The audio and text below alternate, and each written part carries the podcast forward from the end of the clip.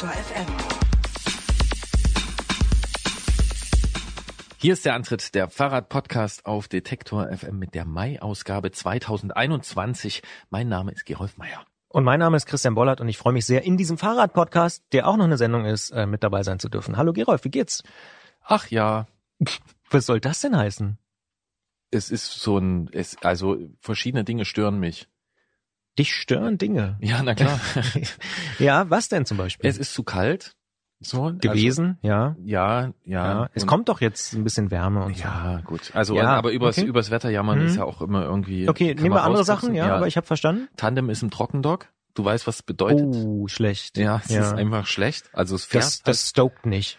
Wie, wie. ja, oh, da kommen wir noch. Ja, ja. Sehr gute, sehr gute Überleitung. Mhm. Also Christian Bolle ist im Gegensatz zu mir ist er in Form. Ja, Tandem ist ein Trockendock. Äh, Impftermin klappt nicht. Hast du mir auch voraus? Christian Bollert hat einen Impftermin, wenn ich so viel hier verraten darf. Ich bin sogar schon geimpft, wenn der Podcast erscheint. Wenn er genau Ja. so, also ich äh, das Impfportal, ich kann es auch nicht mehr sehen.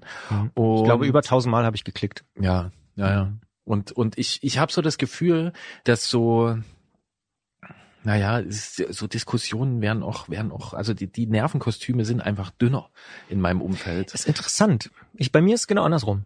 Ich hatte im April das Gefühl, oh Gott, es geht gar nicht mehr und äh, die, wie, ah, ich hab's, mu, ähm, äh, Mütend. die, genau, die Mütendigkeit äh, ist auf dem Siedepunkt, habe ich gedacht, im April. Und jetzt, wo über 25 Millionen Deutsche geimpft sind und irgendwie so eine Perspektive da ist, jetzt ja auch schon tatsächlich relativ stark gelockert wird, habe ich so ein bisschen tatsächlich so eine optimistische Perspektive und denk so, na ja, im Juli, August haben wir vielleicht wirklich das Schlimmste überstanden. Aber Du, Ja. ja, ja, ja, also, also deswegen, bei mir kommt gerade so der Optimismus, die, die Mütendigkeit äh, Ja. sackt gerade ab. Ich bemerke das trotzdem, dass man einfach, also die, Zünd, Ja. die Zündschnuren Sind kürzer. Die Zündschnüre sind Mhm. kürzer. Ja. Und das gilt äh, Ja, gebe ich dir sowohl auch für recht. mich als auch für andere Menschen. So und Selbst für mich. So weit würde ich gehen. Ja. Ja.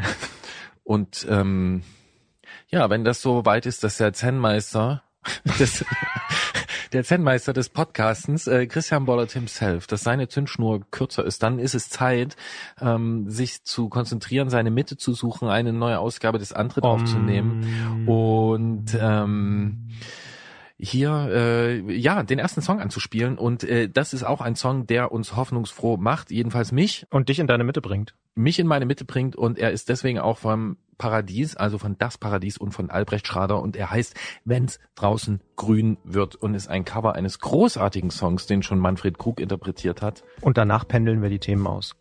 Und dann ja. Wo sind wir hier hingekommen? Alles klar, ab geht's in den Mai, wenn's draußen grün wird. Irgendwann endlich. Wenn's draußen grün wird, fällt mir nur noch Liebe ein. Es kommt über mich und bricht mir das Herz. Mag Sonne scheinen oder mag es trübe sein. Ein Gefühl so zwischen Freude und Schmerz. Im wunderschönen Monat Mai.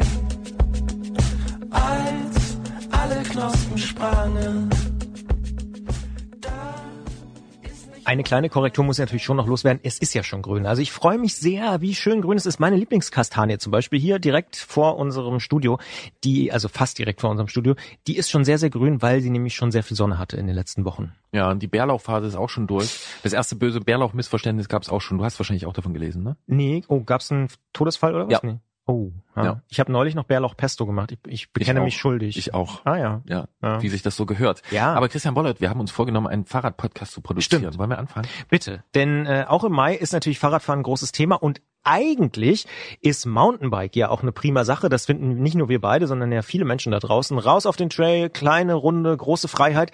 Ein schmaler Pfad kann da echt extrem viel Freude machen. Allerdings kann man ihn auch in Gefahr bringen. Und wir sprechen über schlechte Fahrtechnik und Trail schonendes Verhalten. Ein Wort, was ich auch erst für diese Ausgabe gelernt habe, mit Jan Zander von Trail Tech Mountainbiking, der auch selber Trails baut und dementsprechend Ahnung hat. Mhm. Und wie heißt es, wenn äh, zwei Worte die gleichen Anfangsbuchstaben haben? Zusammengesetzte Worte? Anachronismus oder sowas? Nee, das war falsch. Also das war auf jeden Fall falsch. Auf jeden Fall ist mir eben aufgefallen, dass Trailtech Mountainbiking mit den gleichen äh, Buchstaben beginnt wie Tour Magazin. Und vom Tour Magazin kommt unser Freund Jens Klötzer. Und er ist nicht unser Freund, sondern er ist auch unser Technikberater. Und deswegen sprechen wir mit ihm über elektronische Schaltungen, denn die gibt es an immer mehr Fahrrädern. Und wir müssen erfahren, was sie können, was sie nicht können und wann man sie braucht. Anagramm vielleicht oder so. Ich denke, ich google das nochmal. Jedenfalls äh, reden wir auch mit Katinka über das Berliner Umland und eine ganz besondere Ausfahrt im Zeichen einer wirklich merkwürdigen und interessanten und vielleicht auch besonderen Freundschaft. Endlich mal wieder eine Tiergeschichte im Antritt. So viel darf ich aber verraten, es geht um einen Vogel. Ja, und unsere Babyelefanten, die haben sich auch gefreut, als sie der Aufnahme dieses Gesprächs beiwohnen durften. Und mit Johanna von der wundersamen Fahrradwelt sprechen wir im Podcast über das von ihr mitgegründete Kollektiv The Women All Ride und was es damit auf sich hat pickepacke volles Programm. Aber erstmal geht's los mit Rebecca Peters vom ADFC und da sprechen wir über den nationalen Radverkehrsplan der NRVP. 3.0 heißt er und ist im April vorgestellt worden und da sind einige Versprechungen drin und wir gucken uns das mal ein bisschen genauer an.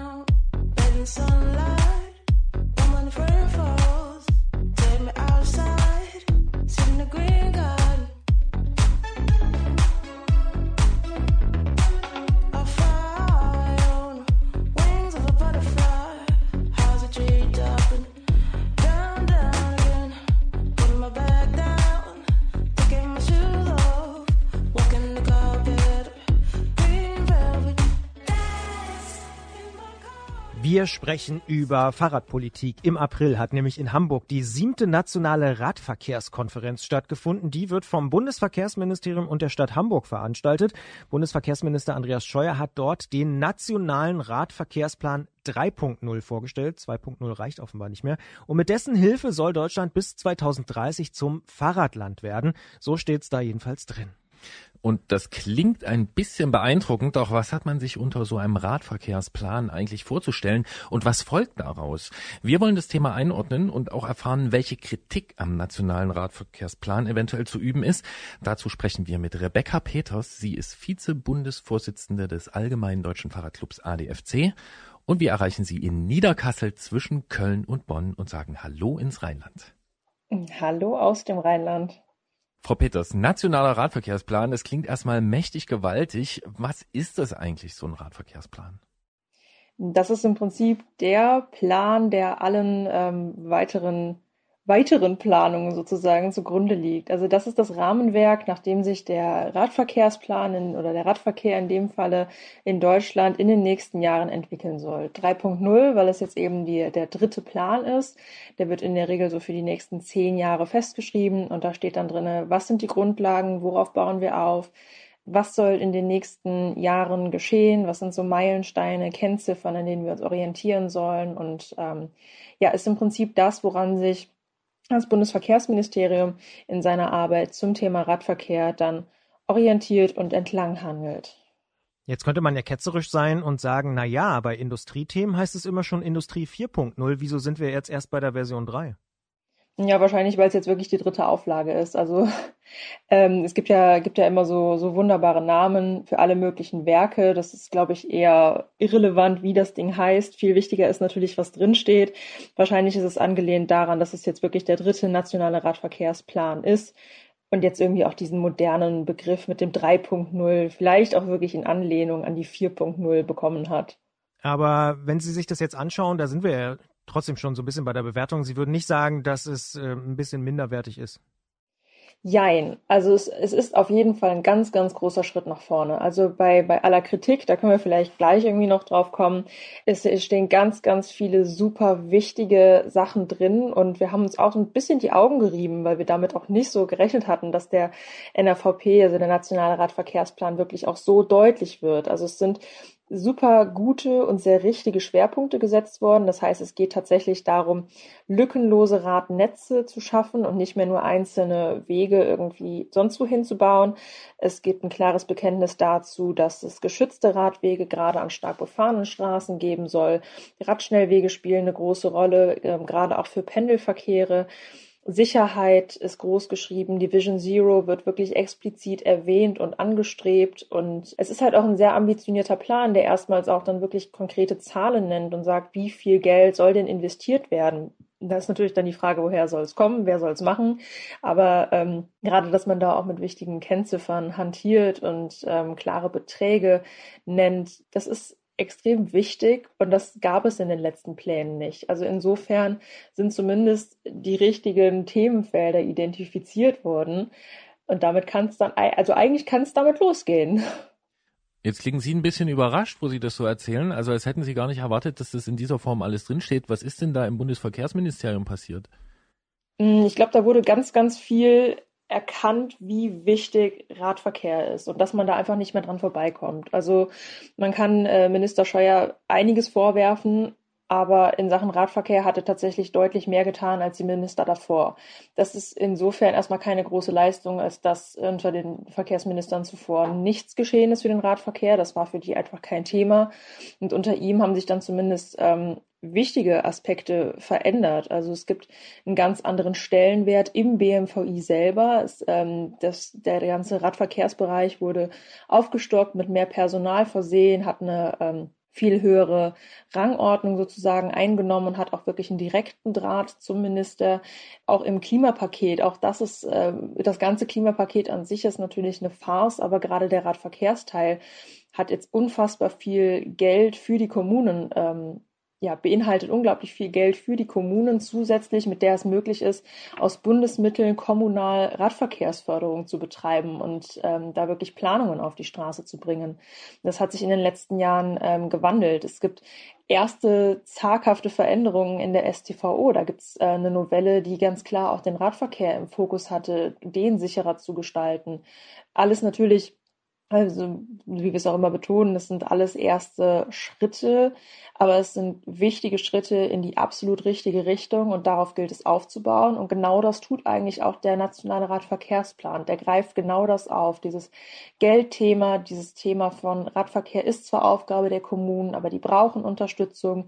Wir brauchen mehr Daten, wir brauchen mehr Forschung und Erkenntnisse dazu, was wichtig ist und was sicher ist. Und das wurde jetzt eben auch in diesem NFVP 3.0 ähm, genutzt und verankert. Jetzt haben Sie eben diese Novelle erwähnt und da ist es ja auch so, dass die an sich äh, wohl begrüßenswert war oder gewesen ist aus äh, Radfahrerinnen-Sicht, aber in der Umsetzung hat es ja dann auch ein bisschen geholpert. Äh, jetzt beim Radverkehrsplan habe ich den Eindruck, Sie unterstützen gewisse Maßnahmen, die da sind, aber Sie haben vorhin auch Kritik äh, erwähnt. Ich würde das gerne ein bisschen ordnen. Vielleicht können wir noch mal kurz sagen, was sind die Schritte, wo Sie sagen, das sind die richtigen und das sind die richtigen Maßnahmen? Hm, die richtigen Schritte sind vor allem die Bekenntnisse. Also was wir nicht vergessen dürfen, ist, dass der Plan vor allem erstmal ein Bekenntnis dazu ist, was ist wichtig und was gilt es umzusetzen. Aber er ist ja in keinster Weise verpflichtend. Also insofern ist es vor allem irgendwie ein schönes Schmuckwerk, das mit Leben gefüllt werden muss. Das heißt, was richtig und was gut ist, ist der Inhalt dieses Plans, das nämlich ganz konkret drinsteht. Es braucht Radschnellwege für PendlerInnen. Es braucht eine sichere Gestaltung von Kreuzen, an, von Radwegen, gerade an stark befahrenen Straßen. Wir brauchen Netze, die wirklich lückenlos sind, auch über die Kommunalgrenzen hinweg. Wir brauchen ähm, Abstellanlagen und die Verknüpfung beispielsweise mit dem ÖPNV, weil das Rad alleine eben nicht die Verkehrswende bringt, sondern vor allem über Verknüpfung gearbeitet werden muss. Und ähm, ja, das sind im Prinzip die, die ganz wichtigen Punkte, ebenso wie natürlich ähm, Vision Zero und dass auch konkret an einer Stelle drinsteht, dieser ganze zusätzliche Platz, den wir im Prinzip brauchen für den Radverkehr, der muss vom MIV kommen. Das steht so im NRVP drin und das ist eine, eine Wortwahl oder auch eine, ja, eine, eine Forderung sozusagen vom BMVI, die wir vor wenigen Jahren noch überhaupt gar nicht erwartet hätten. Das hätten wir uns überhaupt nicht träumen lassen, dass sowas da drin steht. Das heißt, die Inhalte und auch die Themenfelder, an denen jetzt gearbeitet werden muss, wurden vollkommen richtig identifiziert. Und das wäre ja jetzt ein riesen, äh, Riesengrund zur, zur großen Freude und dafür, dass wir ein paar Sektkorken knallen lassen. Aber, und das ist so, so der Wehmutstropfen an der ganzen Sache, es ist null verbindlich. Das heißt, was uns in, in allererster Reihe fehlt, ist ein Aktionsplan. Also wie wird Deutschland jetzt zum Fahrradland? Das heißt ja so schön, wir wollen Fahrradland werden und das ist der Weg, wie es funktioniert. Und jetzt brauchen wir aber einen verbindlichen Aktionsplan, der das wirklich auch auf die Straße bringt, in dem ganz klar gesagt wird, das ist zwar das Ziel bis 2030, aber was sind die, was sind die Zwischenziele? Was sind die Maßnahmen, mit denen wir das erreichen? Woran lassen wir uns messen? Wie soll das Ganze finanziert werden? Und das ist natürlich ganz konkret Aufgabe der nächsten Bundesregierung, insbesondere aber, weil der Plan ja bis 2030 geht, auch über die Legislatur hinaus. Und das sind die Kritikpunkte. Wir brauchen da deutlich mehr Verbindlichkeit und an ganz vielen Punkten ja, Modernisierungen und Reformen, um diese Forderungen überhaupt möglich zu machen. Frau Peters, Sie haben es gerade schon angesprochen. Äh, Sie fordern ganz konkrete Punkte und Dinge, die umgesetzt werden, die festgeschrieben werden müssen. Ein Aktionsplan, haben Sie gerade gesagt. Was sind denn das für Punkte? Also was genau müsste denn da drinstehen in so einem Aktionsplan? Ja, das ist eine ziemlich gute Frage. Also eigentlich müsste der nationale Radverkehrsplan einfach verbindlich sein, in, in welcher Form auch immer, an dem man sich messen kann, an dem evaluiert wird und wo es natürlich auch dann ganz klare Konsequenzen hat, wenn Ziele nicht erreicht werden. Aber der Aktionsplan beinhaltet dann vor allem ja messbare Meilensteine. Also was total schön ist, ist, was bis 2030 erreicht werden soll. Was aber halt nicht drin steht, ist, was sind denn die Zwischenschritte? Also was passiert denn in den ganzen Jahren bis 2030? Was sind denn konkrete Maßnahmen? Bis zu welchem Jahr müssen wie viele ähm, Kilometer Radwege gebaut werden oder wie viele Abstellanlagen müssen pro Jahr an Bahnhöfen gebaut werden, in welcher Qualität. Das sind alles Sachen, die da überhaupt nicht drinstehen und die in so einem Aktionsplan ja verankert werden müssten. Dann gibt es natürlich ganz viele ähm, tolle Ideen, die aber nach aktuellem ähm, Recht und nach aktueller Planungspraxis überhaupt nicht machbar sind. Das heißt, wir haben Mittel aus dem Klimapaket bis 2023 und der nationale Radverkehrsplan geht bis 2030. Insofern haben wir da jetzt aktuell irgendwie eine große Lücke, in der ganz unklar ist, wie diese großen, vor allem Infrastrukturprojekte und großen Planungen und Umbauten finanziert werden sollen. Das ist in keinster Weise irgendwo geregelt. Es steht ganz schön ähm, die Forderung oder auch der Finanzierungsrahmen von 30 Euro pro Kopf pro Jahr für Fahrradinfrastruktur drin, aber es ist halt nicht erklärt, woher dieses Geld kommen soll. Das heißt, wir brauchen da eine nachhaltige und dauerhafte Finanzierung, damit sowas überhaupt möglich ist. Am liebsten natürlich mit Unterstützung von Bund und Ländern, denn wie wir alle wissen, kommunale finanzielle Mittel sind knapp oder zumindest limitiert die können das meistens überhaupt nicht so stemmen und brauchen ganz viel Unterstützung. Davon ist eben überhaupt nicht die Rede. Wir brauchen deutlich mehr Fachpersonal, wir brauchen PlanerInnen, die Radverkehr planen können, entsprechend finanzielle Mittel aus allen möglichen Fördertöpfen, die man da so bedienen kann.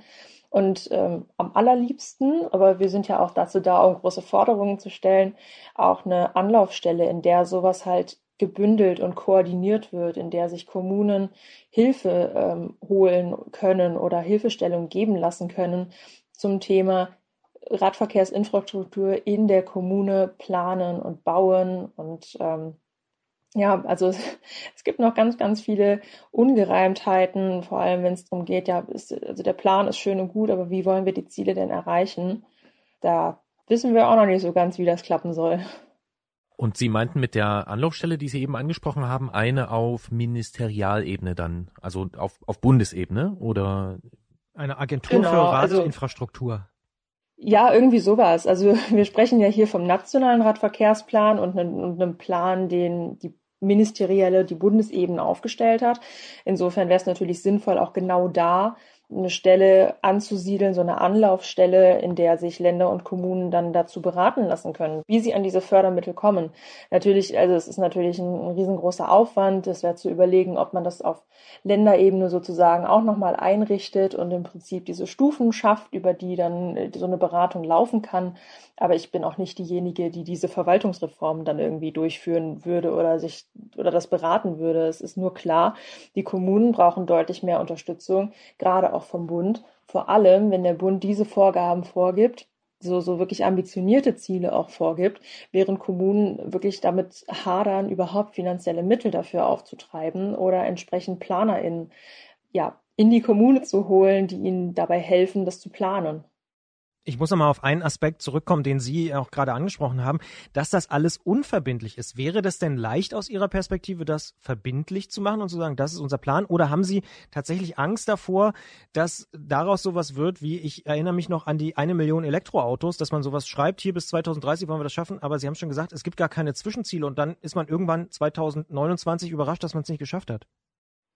Ja, also im Prinzip sieht man ja genau das schon so ein bisschen kommen. Wie man das Ganze jetzt verbindlich machen kann, das würde dann so ein bisschen in die Richtung Mobilitätsgesetz gehen und da ja, ist natürlich auch wieder die Frage, wie ernst das genommen wird. Also gerade in Berlin war natürlich auch der Jubel zuerst groß. Wir haben ein, ein Mobilitätsgesetz für Berlin und es müssen ähm, mit, mit konkreten Kennziffern, was pro Jahr geschehen muss.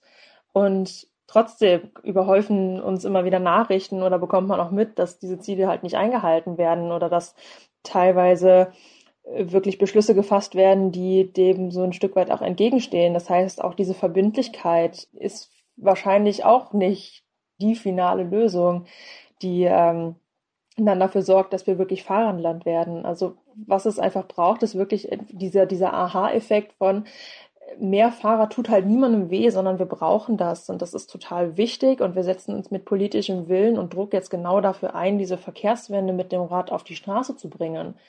Weil bei aller Verbindlichkeit, das wird dann halt, also es gibt halt immer irgendwie Wege, diese Verbindlichkeiten zu umschiffen und mit schönen Ausreden statt mit Lösungen um die Ecke zu kommen.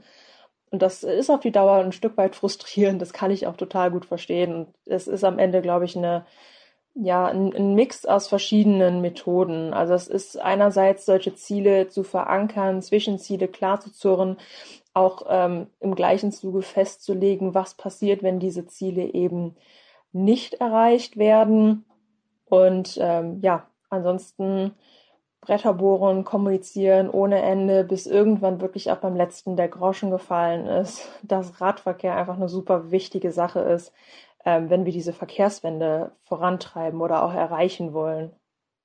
Wenn ich Sie richtig verstehe, ist es aber ein bisschen Augenwischerei, wenn Minister Scheuer sich also jetzt hinstellt und die Kommunen aufruft, bei Fördergeldern für sichere Radinfrastruktur einfach zuzugreifen, weil es wohl, wenn ich Sie richtig verstehe, diese Voraussetzung gar nicht gibt, dass man diese Fördergelder überhaupt umsetzen kann äh, und diese Infrastruktur äh, schaffen kann. Also wie viel Wahlkampf steckt denn da eigentlich drin, wenn ähm, so ein Plan dort vorgestellt wird und dann einfach solche Aufrufe kommen? Relativ wenig Wahlkampf, würde ich sagen. Also, dass jetzt der NRVP mit allem Guten, was da drin steht, ins Wahljahr fällt, war vermutlich eher eine glückliche Sache, weil er war vom Todus her dran. Und ähm, die Gelder, die er angesprochen hat bei der Vorstellung, gibt es ja jetzt auch schon seit einem Jahr. Das sind ja die Gelder aus dem Klimapaket, also 900 Millionen zusätzlich bis 2023, also halt auch über seine ähm, Legislatur hinaus, also generell über diese Legislatur hinaus. Und äh, diese Gelder können sie natürlich abrufen. Und soweit ich weiß, ist es eben auch möglich, externe Planungen schon finanzieren zu lassen mit einer sehr, sehr hohen Quote. Wo Kommunen immer noch Probleme haben, ist, dass sie natürlich einen Eigenanteil leisten. Und da sind aber auch Länder gefragt. Also es ist ähm, das, was der Bund auf die Beine gestellt hat, dieses Sonderprogramm Stadt und Land heißt es, ist ein Förderprogramm, wo ähm, diese insgesamt 1,3 Milliarden Euro bis 2023 an die Länder gegeben werden nach einem gewissen Schlüssel und die Kommunen können dort dann sozusagen die Fördergelder beantragen für Radinfrastruktur. Es gibt sehr hohe Qualitätsstandards, das haben wir sehr begrüßt, also die gehen ähm, wirklich weit über das hinaus, was die gängigen Regelwerke festschreiben. Das BMVI ist da einen sehr weiten Schritt nach vorne gegangen. Es ähm, sind vor allem sicherer, schneller und durchgängiger Radverkehr sind die, sind die Punkte, die da ganz groß geschrieben werden. das sind so die, die Planungen, die gefördert werden können.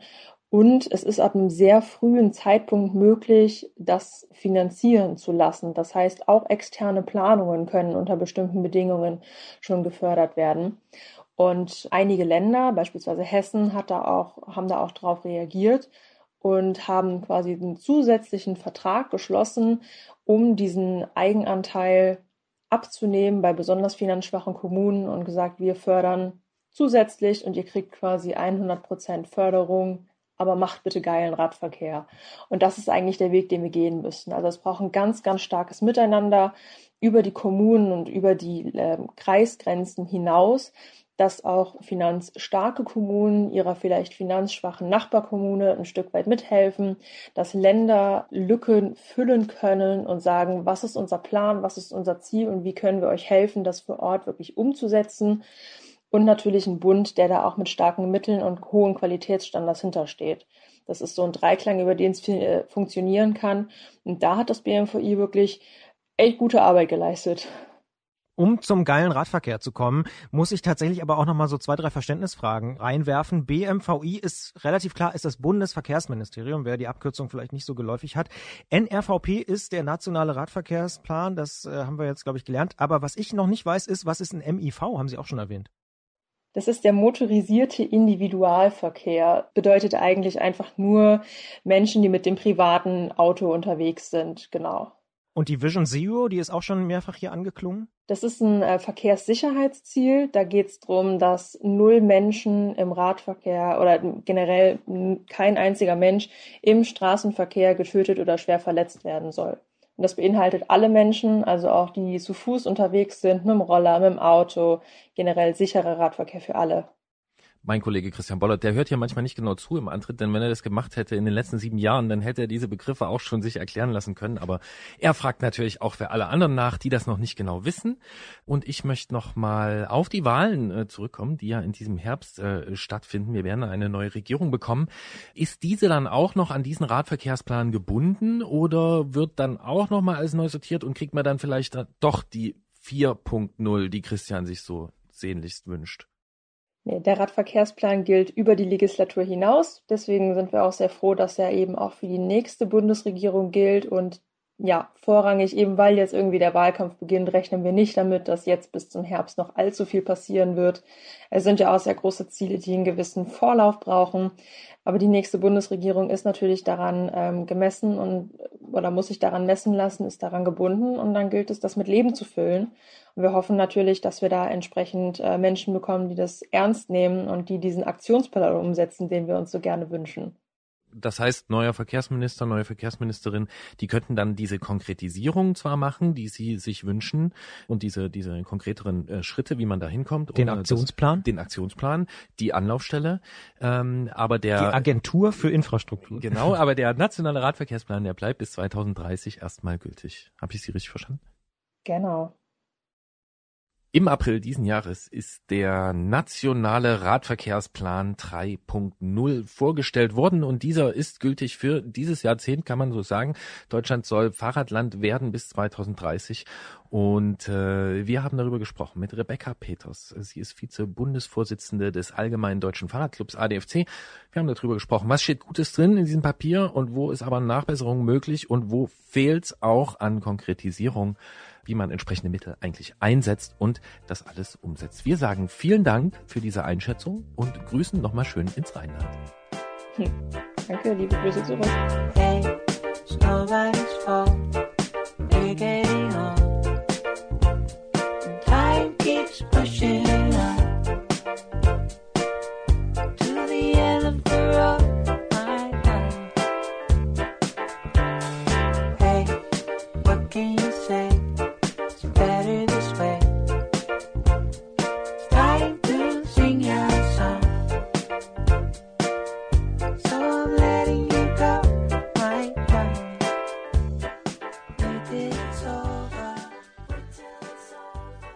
Lieber Christian, ich glaube, ich habe mich geirrt. Es kann sein, dass die Abkürzung MIV tatsächlich noch nicht in diesem Podcast vorgekommen ist. Ich habe auch nochmal alle Archive durchgehört ähm, und ich muss sagen, ich habe es noch nie gehört hier im Antritt. Wer, wer da was schon gehört hat, der kann sich bitte melden, welche Ausgabe das gewesen sein soll. Ich habe es vorher noch nicht gehört. Ja, aber die, also ne, die war dir glaubhaft äh, nicht geläufig, diese Abkürzung? Nee, war sie auch nicht. Ja. ja. Und wenn, dann habe ich es wieder vergessen. Es ist auch ja. möglich, durchaus. Es In Fachkreisen äh, ist es ja auch bekanntes Phänomen MIV. Unter dem kurzen Stichwort Dinosauriertanz. Ja. Aha. Ja. Weil? Na, die ganzen Saurier sind draußen unterwegs und manchmal treffen sie sich, dann stehen sie alle rum.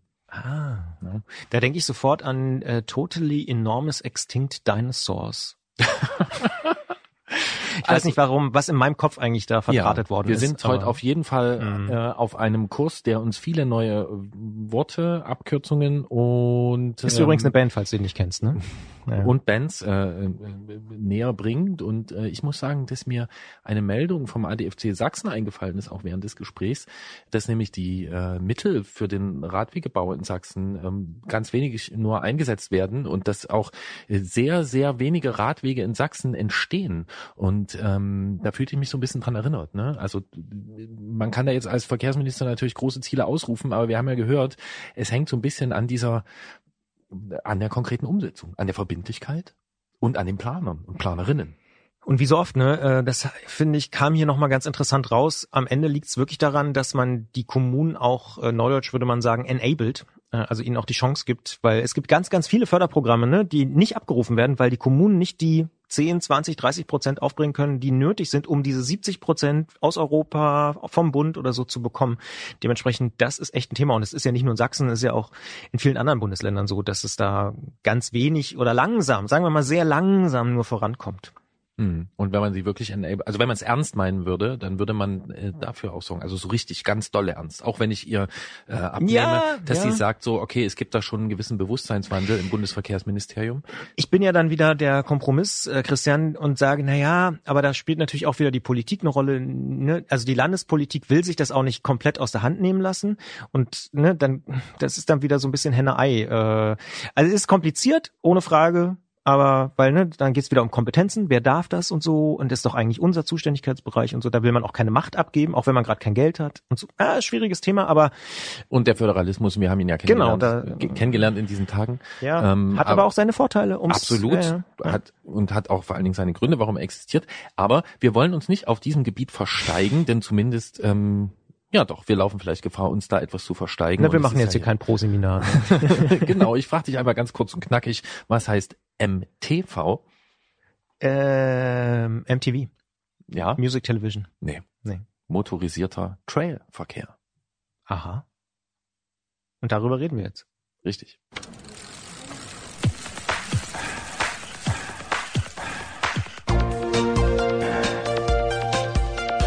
Antritt. Alles rund ums Radfahren bei Detektor FM. Auf Stollenreifen ins Gelände fahren, was könnte es Schöneres geben? Diese rhetorische Frage kann nur mit einem entschiedenen nicht viel beantwortet werden. Und diese Antwort, die geben nicht nur wir hier beim Antritt regelmäßig. Es gibt auch auf den Wegen da draußen immer mehr Menschen, die mit Mountainbikes oder E-Mountainbikes unterwegs sind. Soweit so schön. Doch wer den Antritt regelmäßig hört, wird auch wissen, dass es um die Nutzung von Wegen und Pfaden immer mal wieder Konflikte gibt. Da ist die Zwei-Meter-Regel in Baden-Württemberg und auch Wegsperrung in Bayern haben wir schon thematisiert. Doch so viel man Gesetzgeber und Behörden auch kritisieren mag, es scheint auch Biker und Bikerinnen zu geben, die Bildungslücken haben. Den Eindruck bekommt man zumindest, wenn man einen auf Facebook inzwischen über 600 Mal geteilten Post liest, in dem sich der Mountainbiker Christoph Marlin über Abkürzungen und zerfahrene Trails beschwert und viel Zustimmung dafür erhält. Wir wollen wissen, wie groß ist das Problem und was kann man dagegen tun? Und darum sprechen wir mit Jan Zander von Trailtech Mountainbiking aus Wake bei Göttingen, denn Jan veranstaltet Fahrtechnikseminare, kooperiert mit dem Nationalpark Harz, ist Mountainbiker durch und durch und er baut auch selber Trails, deswegen ist er ein Experte dafür und wir sagen Hallo, schönen guten Tag Jan. Ja, schönen guten Tag. Grüß dich. Hi. Kaputt gefahren, abgekürzt und zusammengebremst, so steht's da, so kommentiert Christoph Marlin Fotos eines ramponierten Trails in Österreich und der findet offensichtlich große Beachtung und große Zustimmung in Bikerkreisen. Wie groß ist denn das Problem deiner Erfahrung nach tatsächlich auch in Deutschland? Ja, ich sag mal, das äh, Problem in Anführungsstrichen gibt es eigentlich schon, ja, seit, seit es Mountainbikes gibt. Natürlich ist das in den letzten Jahren mehr geworden, weil einfach mehr Leute auf Fahrrädern, Mountainbikes und jetzt äh, in den letzten Jahren natürlich auch E-Mountainbikes unterwegs sind. Von daher tummeln sich immer mehr Menschen auf den schmalen Wegen. Und ähm, ja, das Thema, es geht ja eigentlich mehr oder weniger um Wegeerosion. Ähm, das heißt klar, je mehr Nutzer die frequentieren, ob jetzt Fußgänger sind, in manchen Fällen vielleicht sogar Reiter und Mountainbiker, desto mehr wird der Weg halt in Anspruch genommen äh, und der Untergrund halt beansprucht. Und ähm, ja, das Thema ist halt auch in äh, unserem Gebiet, dem Harz, äh, dem Mittelgebirge, ein Thema, auch im Göttinger Wald natürlich auch. Ähm, Gerade jetzt 2020, als Corona richtig losging, ähm, muss ich nicht erzählen, waren ja noch mehr Leute im Wald unterwegs. Und es wurde noch äh, aktueller. Sprich, ähm, um da jetzt wieder zum Thema zurückzukommen, ähm, ich sehe das schon als ein Problem, weil natürlich klar, irgendwie jeder ganz gerne sich im Wald aufhält, jeder die Wege nutzen möchte. Und ähm, ja, wir alle so ein bisschen gefordert sind, Rücksicht zu nehmen und vor allem auch äh, eine Menge Empathie zeigen müssen, so den anderen Wegenutzern gegenüber jetzt als Mountainbiker. Und ähm, das Problem ist halt einfach, wenn man als, also als Mountainbiker ist man per se schon mal, na, ich will nicht sagen angreifbarer, aber es bieten sich schon die eine oder andere Eingriffsfläche mehr, als wenn man einfach nur spazieren geht und wandert ähm, auf diesem schmalen Weg. Und wenn du dann halt noch den, den Fall hast, dass halt einfach dann die Leute ähm, ja nicht vorausschauend rücksichtsvoll fahren, sprich das Hinterrad rutschen lassen, Kurven abkürzen, wie in dem Fall, den Christoph äh, Marlin da halt gepostet hat, äh, weil die Leute einfach vielleicht technisch, fahrtechnisch nicht die enge Kurve fahren können, dann kürzen sie halt ab. Oder auch solche Faktoren, dass einfach ne, die, äh, die Strava-Zeit läuft und man einfach dann die, die Zeit verbessern will. Ähm, und ja, daraus resultiert natürlich auch, dass die Wege immer, ähm, immer zerfurchter, ausgefahrener äh, werden, dass kurz ist, dass das abgekürzt wird.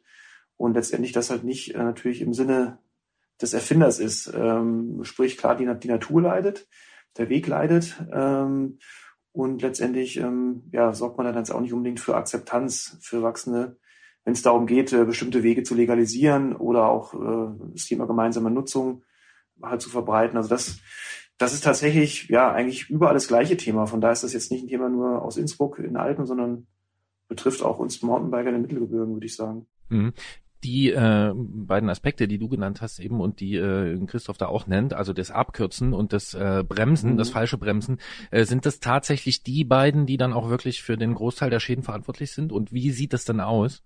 Ja, ich sag mal, die, die Abkürzungsnummer, das ähm, kennt, glaube ich, jeder, der, der regelmäßig auf seinen Home Trails unterwegs ist, sag mal so. Die sah natürlich früher ganz anders aus. Und äh, dass Leute abkürzen, hat natürlich verschiedene Gründe. Einmal, da habe ich genannt, fahrtechnisch, äh, weil ich nicht in der Lage bin, keine Ahnung, eine enge Kurve zu fahren als Klassiker.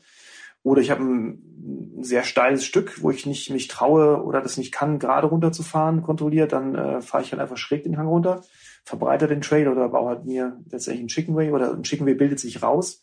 Das gleiche, wenn Hindernisse im Weg sind. Und ähm, ja, das sind so die, die, die Hauptpunkte, glaube ich, weswegen es äh, den Wegen an den Kragen geht und deswegen halt Wege und der Untergrund leidet äh, entsprechend. Wir lernen hier immer gern neue Worte dazu oder wir rufen äh, Worte ins Bewusstsein. Deswegen müssen wir an der Stelle natürlich jetzt nachfragen. Ähm, der Chicken Way, äh, kannst du das kurz erklären, was das ja. ist? Genau, Chicken Way ähm, kann ich kurz erklären. Ähm, ich will jetzt keine Werbung in eigener Sache machen. Ich hatte letztes Mal so ein, so ein, so ein kleines Fahrtechnikvideo, da ging es darum, wie ich über eine dicke Wurzel fahre. Und das ist so eine Stelle, die man hier so kennt äh, auf meinen Home Trails, wo ich ganz genau weiß, Mensch, da haben viele Leute Probleme ähm, die sie nicht trauen, die es fahrtechnisch jetzt nicht hinkriegen. Und ähm, über die Jahre ist da tatsächlich ähm, auf einmal links so eine Spur entstanden, die quasi um diese dicken äh, Brocken rumführt. Dementsprechend natürlich auch so eine, ja, erstmal auf den ersten Weg einfache Variante ähm, oder einfache Spur, die dem äh, der schweren Sektion sozusagen dann quasi irgendwie halt äh, oder die halt neben der schweren Sektion entsteht. Und deswegen halt auch Chicken Way. Kommt aus dem Englischen ich weiß nicht genau, ich kenne die glaube ich, den genauen, äh, die genaue Übersetzung nicht, aber ähm, das ist, glaube ich, ein gängiger Begriff in der, in der Szene für leichte Umfahrung. Stichwort Szene. Was uns natürlich auffällt, ist, dass dieses Thema jetzt hochkocht, unter anderem natürlich auch wegen des Posts, den wir ja angesprochen haben, aber überhaupt auch seit Monaten, ja, es ist ein gefühlt größeres Thema. Würdest du das bestätigen und ähm, kannst du dir auch erklären, wo das herkommt? Das tatsächlich, also es wird größer, das, das Thema. Ähm, ich glaube, das ist deswegen auch in Fokus gerückt, weil ich muss jetzt wieder Corona auspacken, soll keine Entschuldigung sein. Ähm, ganz allgemein ist ja natürlich ne, der Mountainbike und auch der Fahrradtrend ungebrochen es werden immer mehr Räder verkauft. Ähm, das heißt, es sind mehr Leute im Wald. Gerade 2020 war das halt massiv. Aber das sind ja nicht nur Mountainbiker, sondern auch Wanderer und andere Waldnutzer, Wegenutzer. Aber jetzt, um auf den Fahrradbereich zurückzukommen, Mountainbike-Bereich zurückzukommen, hast du natürlich jetzt gerade durch die Neuentwicklung E-Mountainbike äh, auch nochmal deutlich mehr Leute im Wald, die auch vorher nicht im Wald waren. Also die meisten E-Mountainbiker haben jetzt nicht so diesen Mountainbike-Background wie der klassische Mountainbiker. Das heißt, ähm, die wissen vielleicht auch gar nicht unbedingt, wie man sich im Wald verhält, in Anführungsstrichen. Ähm, soll jetzt kein, kein, kein allgemeiner E-Mountainbike-Diss sein, um Gottes Willen, also ich fahre selber E-Mountainbike. Aber das ist halt meine Erfahrung, ähm, dass die Leute halt jetzt einfach über, was weiß ich, Jobrad, Bike-Leasing oder wie auch immer, von einem Freund äh, oder Freundin das Rad gesehen, Mensch, fanden es super, haben es mal probiert und ist der Funke übergesprungen und die haben jetzt auch so ein E-Mountainbike, aber sind wie gesagt jetzt nicht unbedingt äh, oder haben kein Mountainbike-Background, habe ich es genannt. Und das sorgt natürlich dafür, dass man halt, A, wie ich es gesagt habe, nicht unbedingt weiß, wie man sich verhält im Wald. Das sei es gegenüber anderen Wegenutzern oder halt auch, wie man vielleicht einfach auch bremst, ne, dass man das Hinterrad nicht rutschen lässt und nicht zusätzlich die Wege beansprucht, dass man halt nicht unbedingt abkürzt. Für viele ist es, glaube ich, einfach ein, ein cooles Spielzeug und äh, die haben das gar nicht so auf dem Schirm. Das ist, glaube ich, gar nicht böse gemeint, dass die ja mutwillig da durch die Landschaft flügen und die Wege kaputt machen. Ich glaube, viele wissen es tatsächlich nicht besser. Oder der letzte Punkt jetzt dazu, ähm, die kriegen es halt fahrtechnisch nicht hin. Weil höheres Gewicht, höhere Geschwindigkeit, ähm, starke Scheibenbremsen und da kann man halt einfach mal reinankern. Und ähm, das fällt uns halt tatsächlich auch in fahrtlichen Kursen auf, dass halt viele E-Mountainbiker, nicht alle, nochmal da ganz wichtig, ähm, dass viele E-Mountainbiker einfach ihr Sportgerät auch nicht unbedingt im Griff haben und dann deswegen halt für Abkürzungen, Erosion und so weiter sorgen. Und dann bleiben wir mal direkt bei diesem Thema, was wir gerade angesprochen haben. Ist es denn vielleicht auch, um mal so ein bisschen, ich sag mal, rauszuzoomen, ein bisschen metamäßig zu werden, auch eine Generationenfrage, wenn man sagt, na ja, die neuen Leute, die da kommen, die sind ja häufig auch ein bisschen älter, jedenfalls im klassischen Durchschnitt, äh, die da mit den E-Bikes durch den Wald fahren. Ist es vielleicht auch ein bisschen elitär von, ich sag's jetzt mal so frei, den Jüngeren zu sagen, na, ihr könnt es alles nicht so richtig und ihr bremst zu stark? Ja, kann man so betrachten. Also ich sehe es gar nicht so, dass es ähm, dass es nur Ältere sind. Ähm, ich habe ja vorhin angesprochen, gerade über die Möglichkeiten, die man heute hat mit Finanzierung etc. oder beim Job, ähm, sind es auch einige Jüngere, die sich tatsächlich jetzt E-Bikes leisten können, die was sich 5000 Euro kosten, was natürlich man erstmal sich, ähm, sich quasi leisten muss, tatsächlich ein Fahrrad für, für fünf Scheine. Das heißt, es sind, glaube ich, nicht nur Ältere. Von daher, ja, also man, das ist immer, immer die Frage, von, von welchem Standpunkt man das, man das betrachtet, äh, das Phänomen. Äh, ist, ist eine, ist eine halt schwierige Sache. Würde, würde, würde, ich gar nicht so sagen.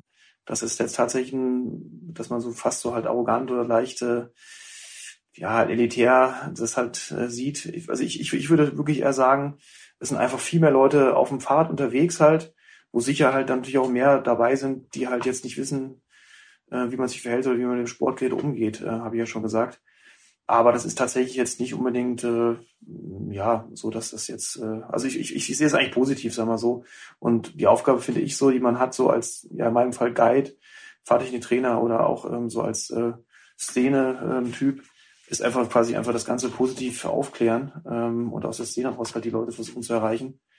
Und ähm, ja, das, da gibt's ja diverse Mittel und Wege mit einmal A, solchen Posts, die dann natürlich ähm, erstmal das Problem wirklich sehr genau beschreiben, umreißen, bis hin zu halt irgendwie Aufklärungsvideos. Ich mache beispielsweise jetzt äh, den nächsten Aufklärungsvideo mit dem Nationalpark Harz zusammen, ähm, weil die natürlich das Thema auch haben. Äh, immer mehr Mountainbiker, natürlich ein Großteil auch neuer E-Mountainbiker, die auf einmal auf Gipfeln auftauchen, auf Trails auftauchen, wo sie vorher nicht waren. Ähm, hoher Besucherdruck und da ähm, sehen die halt auch Handlungsbedarf. Und da habe ich halt vorgeschlagen, Mensch, lass uns mal aus der Szene raus ein bisschen positiv kommunizieren, weil klar, wenn man so als Nationalpark oder halt Verwaltung das, das Ganze selber in die Hand nimmt, äh, ist wahrscheinlich der, der Shitstorm vorprogrammiert und es ist halt immer gleich diese, äh, diese Situation, dass man sich irgendwie halt, äh, halt beschuldigt fühlt und in eine Ecke gestellt fühlt. Von daher finde ich sowas immer wichtig, dass auch ein Großteil aus der Szene selber halt kommuniziert wird und rauskommt, dass man selber halt die, die äh, schwarzen Schafe und natürlich die Leute, die es halt nicht besser wissen, versucht, ähm, ja, aufzuklären. Stichwort aufklären und kommunizieren. Wie gut, dass es da Podcasts gibt, wo man ein bisschen länger über die Themen reden kann und äh, hoffentlich nicht so viele Missverständnisse entstehen. Genau, ich habe ich hab mich, glaube ich, jetzt nicht, ich habe hab mich ein bisschen ver, äh, ver, verplappert eben ähm, oder habe mich sehr, habe mich nicht so konkret gefasst, aber ich glaube, es wurde, es wurde hoffentlich klar, was ich, was ich meinte. Na klar, und wir kennen das ja auch hier. Wir sitzen hier, verbringen ja auch selber äh, viel Zeit hier am äh, im Mikrofon. Äh, das Interessante an dem Fall ist ja jetzt, dass dieser Vorwurf der Wegeerosion ja eigentlich einer ist, der in vielen anderen Diskussionen oft kommt, die wir schon genannt haben. Ne? Also es ist zählt quasi zu den Argumenten der Gegenseite, wenn wir das mal so nennen wollen, bei der Zwei-Meter-Regel, bei den Wegsperrungen in Bayern und bei anderen Diskussionen, wo es um Trails geht.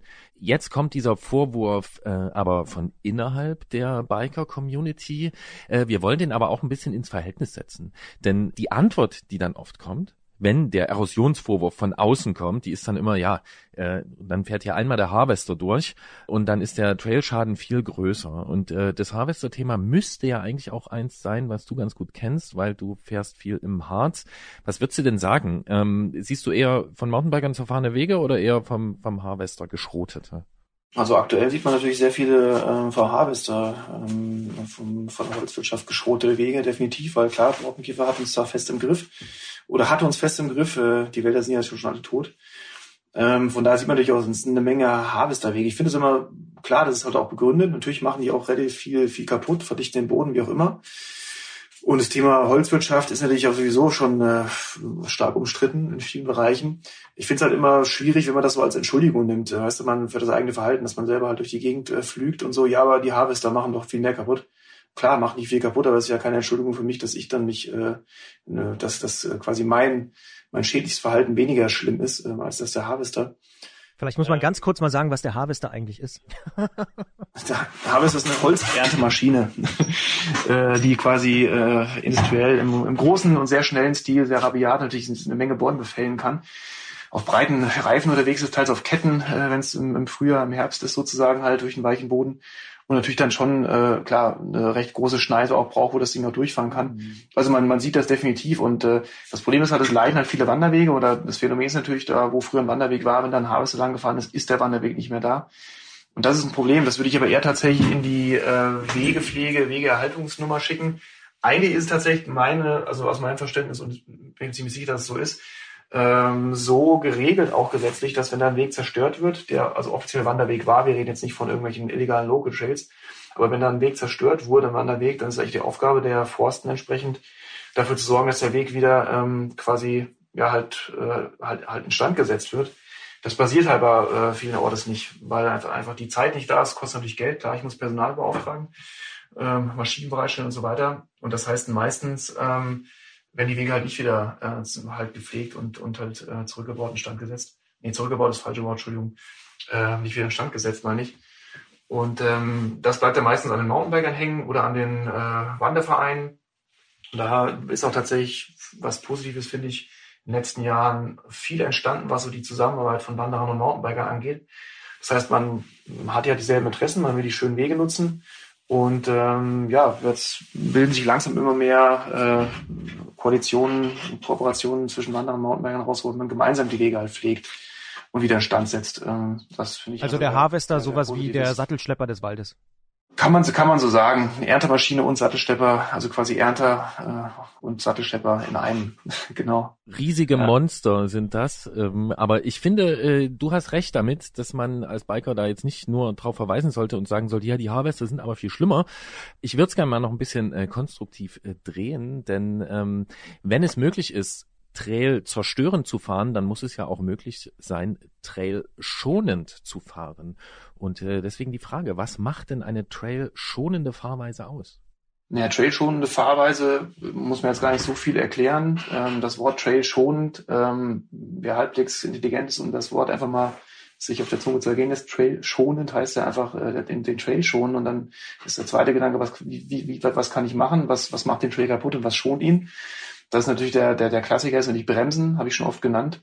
Das heißt, klar, wenn ich äh, auf eine oder zu schnell auf eine Kurve zufahre und dann habe ich die Möglichkeit sehe, meine Hinterradbremse voll durchzuziehen, dann äh, greifen natürlich meine Mountainbike-Stollen fett in den Boden rein, reißen den auf. Wenn das halt mehrere Leute machen, Thema hoher Besucherdruck, viele, viele Bike- oder viele Wegenutzer, dann ist halt ruckzuck äh, der Weg kaputt gefahren, zerbremst, bilden sich Rinnen, wo das Wasser läuft, was noch mehr für Erosion sorgt und so weiter. Das heißt einfach A, vorausschauendes Fahren, wichtig, dass ich meine Geschwindigkeit anpasse und halt eben nicht einfach blind drauf losfahre und dann halt gezwungen bin, was ich panisch äh, den Anker zu werfen, auf Deutsch gesagt. Also vorausschauendes Fahren, dann halt nur so zu bremsen, dass natürlich das Rad sich weiterdreht, dass es nicht blockiert. Ähm, natürlich, klar, habe ich immer einen gewissen, ich habe ich hab Profile auf dem Boden, das ist ja logisch, dass ich jetzt nicht mit einem, äh, mit, mit, mit, mit einem glatten Rennradreifen durch den Wald fahre.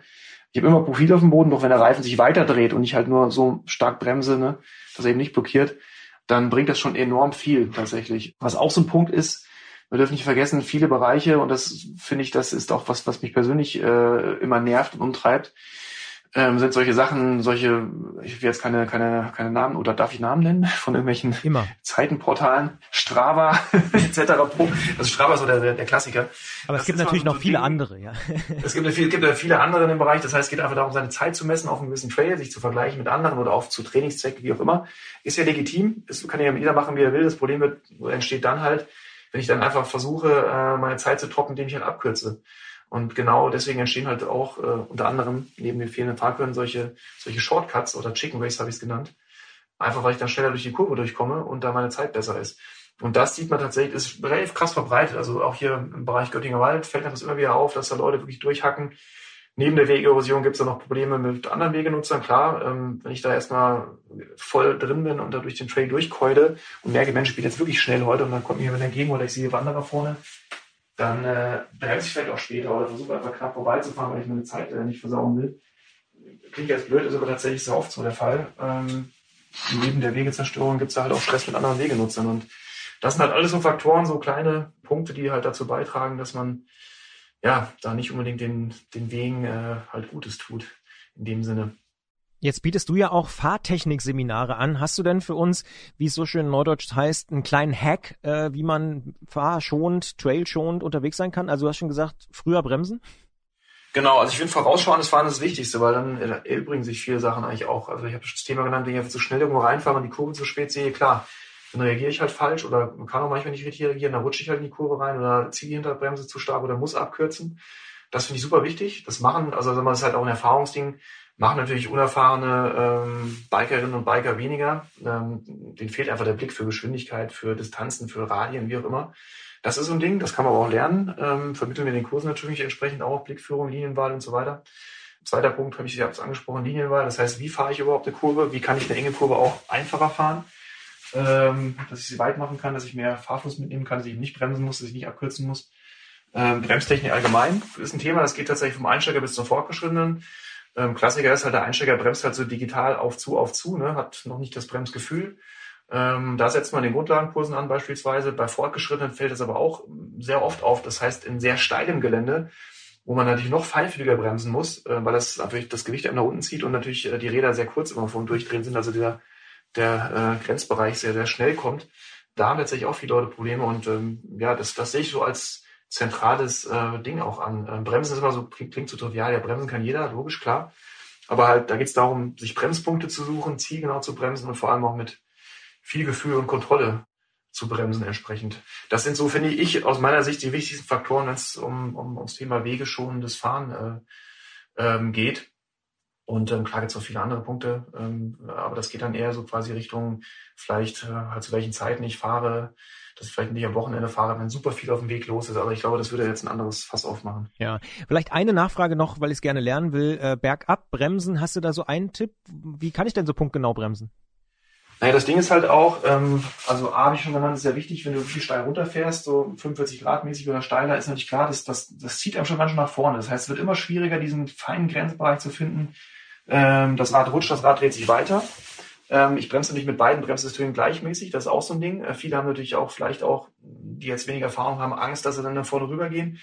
Oder haben dann einfach so von einem Freund den, den gut gemeinten Rat bekommen, hier bremst erst mal hinten, ne? sicher, sicher, bremst mal hinten. Die übertreiben es halt, bremsen dann nur hinten und natürlich klar ab einer gewissen äh, Neigung hast du natürlich keine, keine Bremswirkung mehr. Ähm, das ist ein Thema. Und ähm, dann super wichtiger Punkt, den wir tatsächlich auch eher in den fortgeschrittenen Kursen aufgreifen, ist, ist das Thema Bremspunkte suchen. Klassiker musst du dir vorstellen, du hast so ein bisschen hängendes Bereich oder englisch genannt so ein Off-Camber, das heißt, du querst den Hang so ein bisschen, du hast hängende Wurzeln. Wenn du die ganze Zeit an der Bremse bist ähm, und immer natürlich das Profil ähm, natürlich oder die Seiten steuern, so dass das Rad auf der Schräge halten müssen, dass es nicht wegrutscht und dann musst du noch die Bremskraft halten oder die ganze Zeit die Bremse schleifen lässt, ist die Wahrscheinlichkeit ja eigentlich sehr, sehr hoch, dass es dir das Rad seitlich wegzieht. Da sieht es eigentlich so aus, dass man dann guckt, Mensch, wo ist denn der Untergrund, der Boden potenziell griffig? Da kann ich runterbremsen, meinetwegen auch lenken, meine, meine Linie, meine Richtung, Fahrtrichtung korrigieren. Und wenn es offensichtlich rutschig ist oder ich auch merke, dass es rutscht, dann äh, ist es mir wichtig, den Bremsdruck nachzulassen oder die Bremsen sogar, wenn es möglich ist, ganz aufzulassen und dann erst wieder nach dem äh, rutschigen Bereich zu bremsen. Das halt mit damit gemeint, dass man sich Bremspunkte im Gelände sucht halt. Also auch und, mal laufen ähm, lassen. Das, das ist genau, auch mal laufen lassen. Das ist natürlich auch wieder das Ding. Je steiler das Gelände ist, desto, ähm, desto kürzer kann ich halt nur laufen lassen, ne, weil ich natürlich sehr, sehr schnell, schnell werde. Und da ist halt umso wichtiger, ähm, dass ich da halt genau gucke, Mensch, wo kann ich bremsen? Und auch immer ständig in den Unter Untergrund reinfühle. Und äh, ist aber halt ein Erfahrungsding. Klar kann ich das nicht lernen, weil ich mich halt so wirklich, äh, ja, teilweise sehr steilen Gelände sehr, sehr fein an den Grenzbereich, habe ich es genannt, rantasten muss. Wir haben in der letzten Ausgabe unseres Podcasts über Bikepacking gesprochen und haben äh, mit jemand vom NABU darüber gesprochen, wie man sich da äh, zu verhalten hat. Und unterm Strich kam eigentlich raus, Leave No Trace ist ein guter Ratschlag. Also hinterlass so wenig wie möglich Spuren im Wald. Kommt mir jetzt während des Gesprächs auch hier bei dem Thema, oder? Genau, definitiv. Ähm, Leave No Trace ähm, oder hinterlasse keine Spuren. Ähm, die DIMP hat da ein sehr schön ausgearbeitetes ähm, Konzept dazu oder sehr viele schöne Punkte aufgelistet. Wäre jetzt so mein, mein, äh, mein äh, erster Tipp, sich da mal vielleicht einzulesen. Hat sich, glaube ich, auch bei der Diskussion beteiligt. Die Deutsche Initiative Mountainbike, wenn das kein Begriff ist, DIMB. Genau, Leave No Trace. Also letztendlich ist das doch genau das Ding, was wir alle wollen. Also wir finden ja genau diese unberührten schmalen Pfade, wo noch ein bisschen Moos auf den Wurzeln ist, ne, die ein bisschen zugewachsen sind. Das ist ja eigentlich das, was wir alle äh, in Anführungsstrichen geil finden, was wir, was uns, was uns stoked, deswegen immer wieder raus aufs Neue losfahren mit dem Fahrrad, sei es mit dem E-Bike, sei es mit dem äh, Single Speeder, sei es mit dem Gravel oder Bikepacking-Rad, ähm, ist ja eigentlich egal. Und das Problem ist, wenn ich halt Spuren hinterlasse, die deutlichste Spur wäre halt, ich schmeiß mein Riegelpapier äh, in der Gegend rum und hinterlasse Müll. Oder ich mache den Weg kaputt. Ähm, ist natürlich klar, dass dann der Weg für den nächsten Nutzer oder auch für meinen nächsten Ride nicht mehr so aussieht wie vorher und dann irgendwann seinen äh, Charakter verliert. Oder für Stress sorgt mit anderen Wegenutzern, wie auch immer. Also Leave No Trace, super Sache. Faltet euch so, dass, äh, dass ihr selber wieder gerne hingeht und dass vor allem auch andere in den gleichen Genuss kommen können und ihr die Natur schont. Das sagt Jan Zander von Trailtech Mountainbiking aus Wake bei Göttingen. Er ist viel im Harz unterwegs, er ist Fahrtechniktrainer, er kennt sich auch mit Wegebau aus und damit, wie man Wege ordentlich erhält. Und ihr habt's gehört, Leave No Trace ist das Motto und nicht den Weg zerschredden. Wir sagen vielen Dank, Jan, und gute Fahrt. Gerne. Ähm, ebenfalls gute Fahrt und äh, ja, ich bedanke mich und ich hoffe, wir sehen uns mal demnächst wieder im Harz, wenn sich die ganze Lage wieder normalisiert hat und man äh, zusammen noch viel mehr Spaß haben kann als alleine. Schön wär's. Oder im Göttinger Wald. Oder im Göttinger Wald, genau. Warum nicht? Danke, Jan. Bitte, ciao. Looking over your shoulder, girl. Thinking you should have let me have it all. If you're coming around again, tell me how you feel, cause I need to know,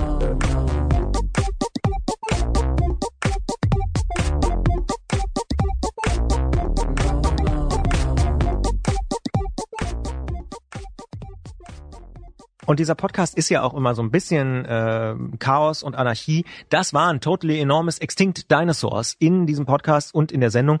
Äh, ist ja immer noch übrigens, äh, muss man immer mal wieder erklären, dadurch, dass dieser Podcast auch eine Sendung ist, spielen wir noch Musik. Wir denken da auch offen drüber nach, wie wir das vielleicht in Zukunft eventuell mal anders machen könnten, aber aktuell ist es so und deswegen gibt's immer mal so ganz kurze Snippets von coolen Songs. Totally Enormous Extinct Dinosaurs, weil du angefangen hast von MIV zu reden, die Dinosaurier habe ich schon wieder vergessen. Irgendwie, Dinosaurierpark. Ja, irgendwie ja. so sind wir da hingekommen. Ja. Ich fand deine Frage interessant zum richtigen Bremsen. Oh, das fandst du interessant. Mhm. Meiner Beobachtung nach kannst du wirklich Leute, die die Radfahren, also du kannst den den äh, du kannst erkennen, wie lang sie schon Radfahren und wie sportlich sie Radfahren, wie gut sie ihr äh, Fahrrad beherrschen, äh, glaube ich, am Einsatz der der Vorderbremse und an der Verteilung des der Bremsnutzung. Wie kannst du das erkennen? Naja, ich höre das ganz oft ähm, so, dass, ja, nee, vorne ist ja zu gefährlich und lieber nicht so vorne Mhm. bremsen, kann man Mhm. wegrutschen. Und Mhm. ich glaube, dass Leute, die äh, schon länger Fahrrad fahren oder das fahrtechnisch ein bisschen besser beherrschen, dass die einfach wissen, dass eine Vorderradbremse einfach effektiver arbeitet und dass man sie halt deswegen ordentlich dosieren können muss und einsetzen äh, sollte. Jetzt kommt ein Paradox. Ich glaube, ich kann gut bremsen, aber ich bin ein grausiger Abfahrer.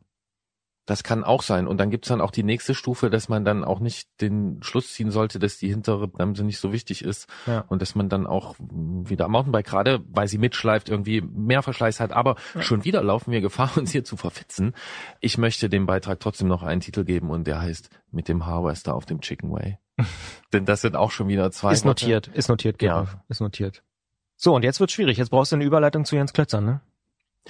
Jens Klötzer und ich haben einen gemeinsamen Freund, in dessen Leben der Harvester eine besondere Rolle spielt. Oh, Ich ah, das ist der Joker. Jetzt hast du den Joker gezogen. Das, Ich kann darauf nicht du- weiter eingehen, du du aber fragst ich weiß, für einen Bekannten oder so. Ja, Wie bitte? Nein, äh, ich möchte einfach sagen, dass das halt der Harvester da eine gewisse Geschichte hat Mhm. und wir uns aus diesem Grunde immer freuen, auch wenn der Trail zerfahren ist, wenn wir einen Harvester sehen. Schön. Ja. Ja. Genauso wie wir uns immer freuen, wenn die Schranke unten ist, aber ist ja auch klar. Ja, ja, weil ihr Zugfreunde seid und du hoffst auf einen Nachtzug, der noch vielleicht vorbeifährt oder so. Wir nennen es Eisenbahnglück Ja. und jetzt kommt gleich das Jens Klötzer Glück. Auch in dieser Sendung ist es uns beschieden. Mit dem Thema, Elektronische Schaltung, was sonst? ganz klar. Klingeln bei Klötzer. Die Technikfrage beim Antritt auf Detektor FM. Es gibt ja Menschen, die sagen, das Fahrrad, das wäre eine der besten Maschinen, die überhaupt jemals erfunden wurden. Es kann nämlich unter 10 Kilogramm wiegen und trotzdem über 100 Kilogramm tragen. Es kann 100 kmh fahren und über 100 Kilometer Streckenlänge am Tag schaffen. Und dabei ist es trotzdem wunderbar einfach und nachvollziehbar konstruiert, sogar für mich. Bis vor einiger Zeit hat es auch für die Kettenschaltung gegolten. Ein Hebel steuert den Schaltzug an, dadurch setzt sich das Schaltwerk in Bewegung, das legt die Kette auf ein anderes Ritzel, die Übersetzung ändert sich. Wir nehmen den nächsten Hügel, die nächste Abfahrt oder leiten den Ortsschild-Sprint ein. Ein einfaches System, für jedes Kind auch optisch nachvollziehbar. Doch langsam schwant uns, dass damit irgendwann Schluss sein könnte. Elektronische Schaltungen, die ihre Schaltbefehle per Funk oder Kabel übertragen, sind nicht mehr nur in den Topmodellen am Fahrradmarkt enthalten. Nein, inzwischen schalten auch Mittelklasse-Räder elektronisch und darum müssen wir darüber sprechen mit unserem Technikchef, mit Jens Klötzer vom Tourmagazin. Und ich sage erstmal Hallo, schönen guten Tag, Jens.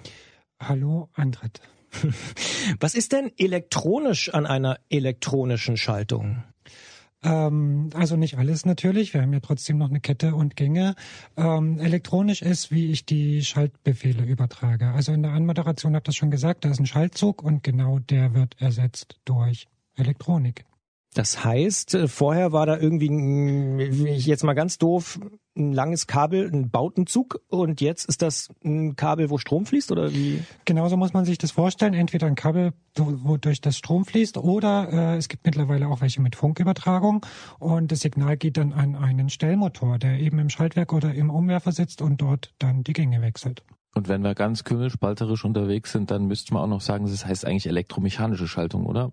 Äh, das ganze System ja, weil neben der Elektronik natürlich noch mechanische Komponenten dabei sind kennt man aber unter dem Begriff elektronische Schaltung.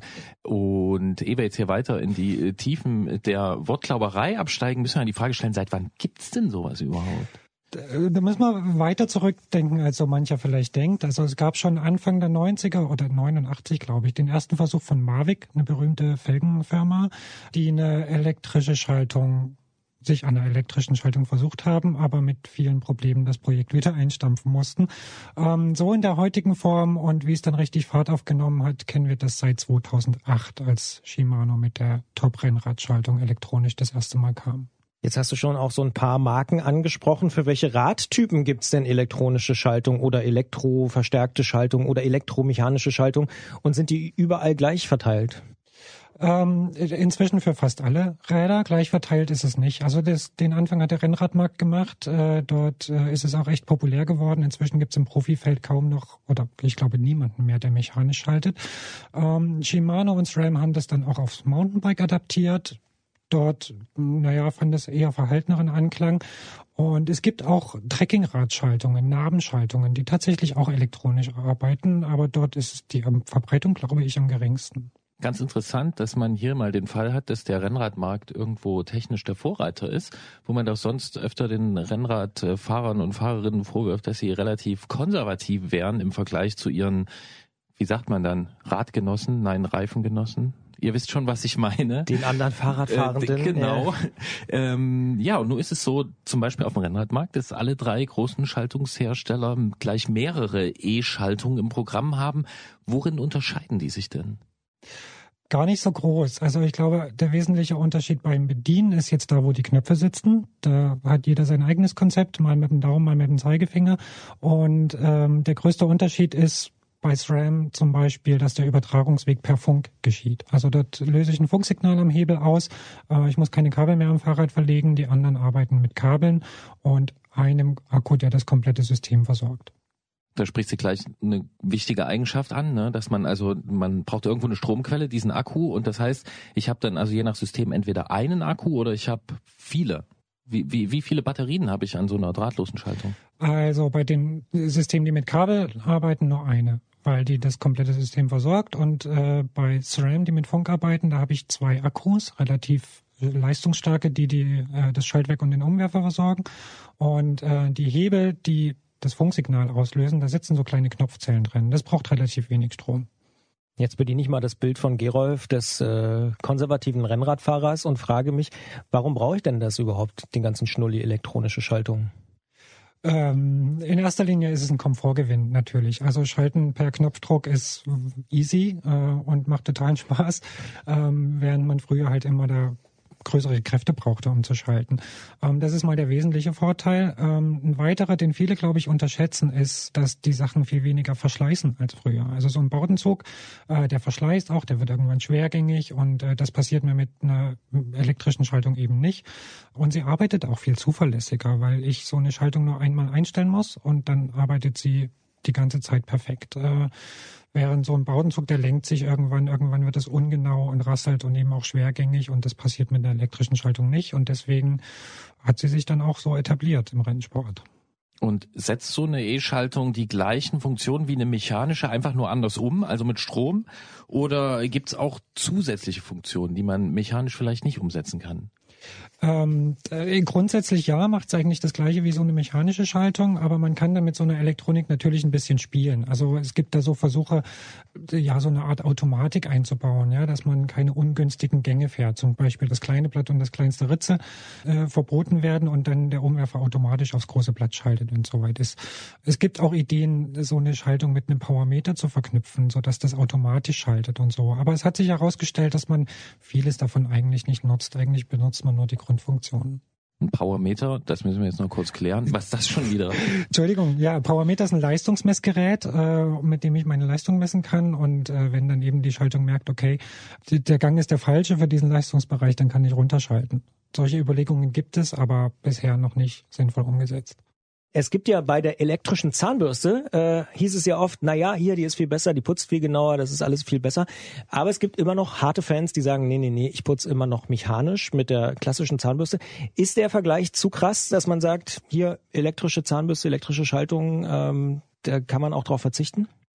Ähm, den finde ich gar nicht so weit hergeholt. Also das kann man durchaus vergleichen und es gibt Verfechter der eine und der andere Technik, weil wir natürlich Vor- und Nachteile haben. Also eine elektrische Schaltung, klar, die ist präziser, die ist weniger schmutzanfällig, die ist wasserdicht und äh, aber natürlich gibt's Nachteile. Ich habe einen Akku, um den ich mich kümmern muss, äh, den ich laden muss. Ähm, das Zeug ist teurer. Das darf man auch nicht vergessen. Und klar, je nach Bedarf und Bedürfnissen äh, kann man sich da schon für das ein oder andere System klar entscheiden. Wo siehst du denn konkret Nachteile zum Beispiel? Also wir haben jetzt viele positive Sachen gehört. Äh, wo, wo siehst du Nachteile von elektrischen Schaltungen? Das eine ist natürlich der Akku. Ne? Den habe ich gerade schon mal angesprochen. Ähm, wir haben den da drin. Wir wissen, dass Akkus nicht von unendlicher Lebensdauer sind. Bei mechanischen Schaltungen wissen wir, dass die nach zig Jahren noch sehr gut funktionieren können oder dass man die zumindest überholen kann. Und da ist man sich bei so einem Akku halt nicht so sicher. Irgendwann lässt die Leistung nach und irgendwann lässt sie rapide nach und in 30 Jahren weiß ich nicht, ob man so einen Ersatzakku noch bekommt. Ähm, das ist zum, ein gravierender Nachteil. Ähm, Hatte Preis ich übrigens auch schon, dass ich bei einer Ausfahrt war mit einem Kumpel und der konnte da nicht mehr schalten, weil der Akku alle war. So, ja. Und dann immer schön mit dem dicksten Gang noch nach Hause fahren. ja, Ersatzteile sind auch ein weiteres Thema ähm, auf lange Sicht. Ähm, so diese Kabel und so, das ist alles, sind alles besondere Stecker. Ähm, ob da die Versorgung über zig Jahre so gesichert ist wie bei Baudenzügen, äh, das wage ich auch zu bezweifeln. Und klar, auf solche Nachteile muss man sich einlassen. Okay, dann versuche ich das jetzt mal populärwissenschaftlich zusammenzufassen. Wenn ich dich richtig verstanden habe, ist es so, dass eine elektronische Schaltung, die ordentlich geladen ist, ordentlich installiert, ordentlich angeschlossen, dass die in der Benutzung erstmal besser funktioniert dann, wenn ich auf dem Rad bin, du hast gesagt, es macht mehr Spaß. Meine Erfahrung ist auch, es geht schneller, es geht präziser. Ich habe auch das Gefühl, ich schalte mehr damit. Also ich fahre auch so ein Ding durch die Gegend.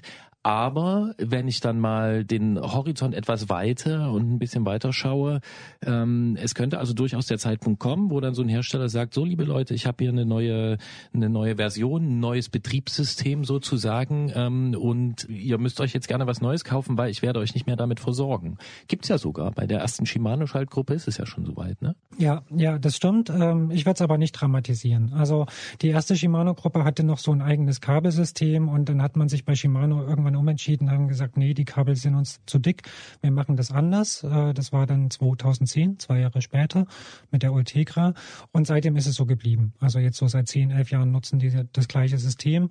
Auch bei SRAM hat man jetzt schon die dritte Generation sozusagen mit der neuen Gruppe an den Start gefahren und die hat immer noch die gleichen Akkus.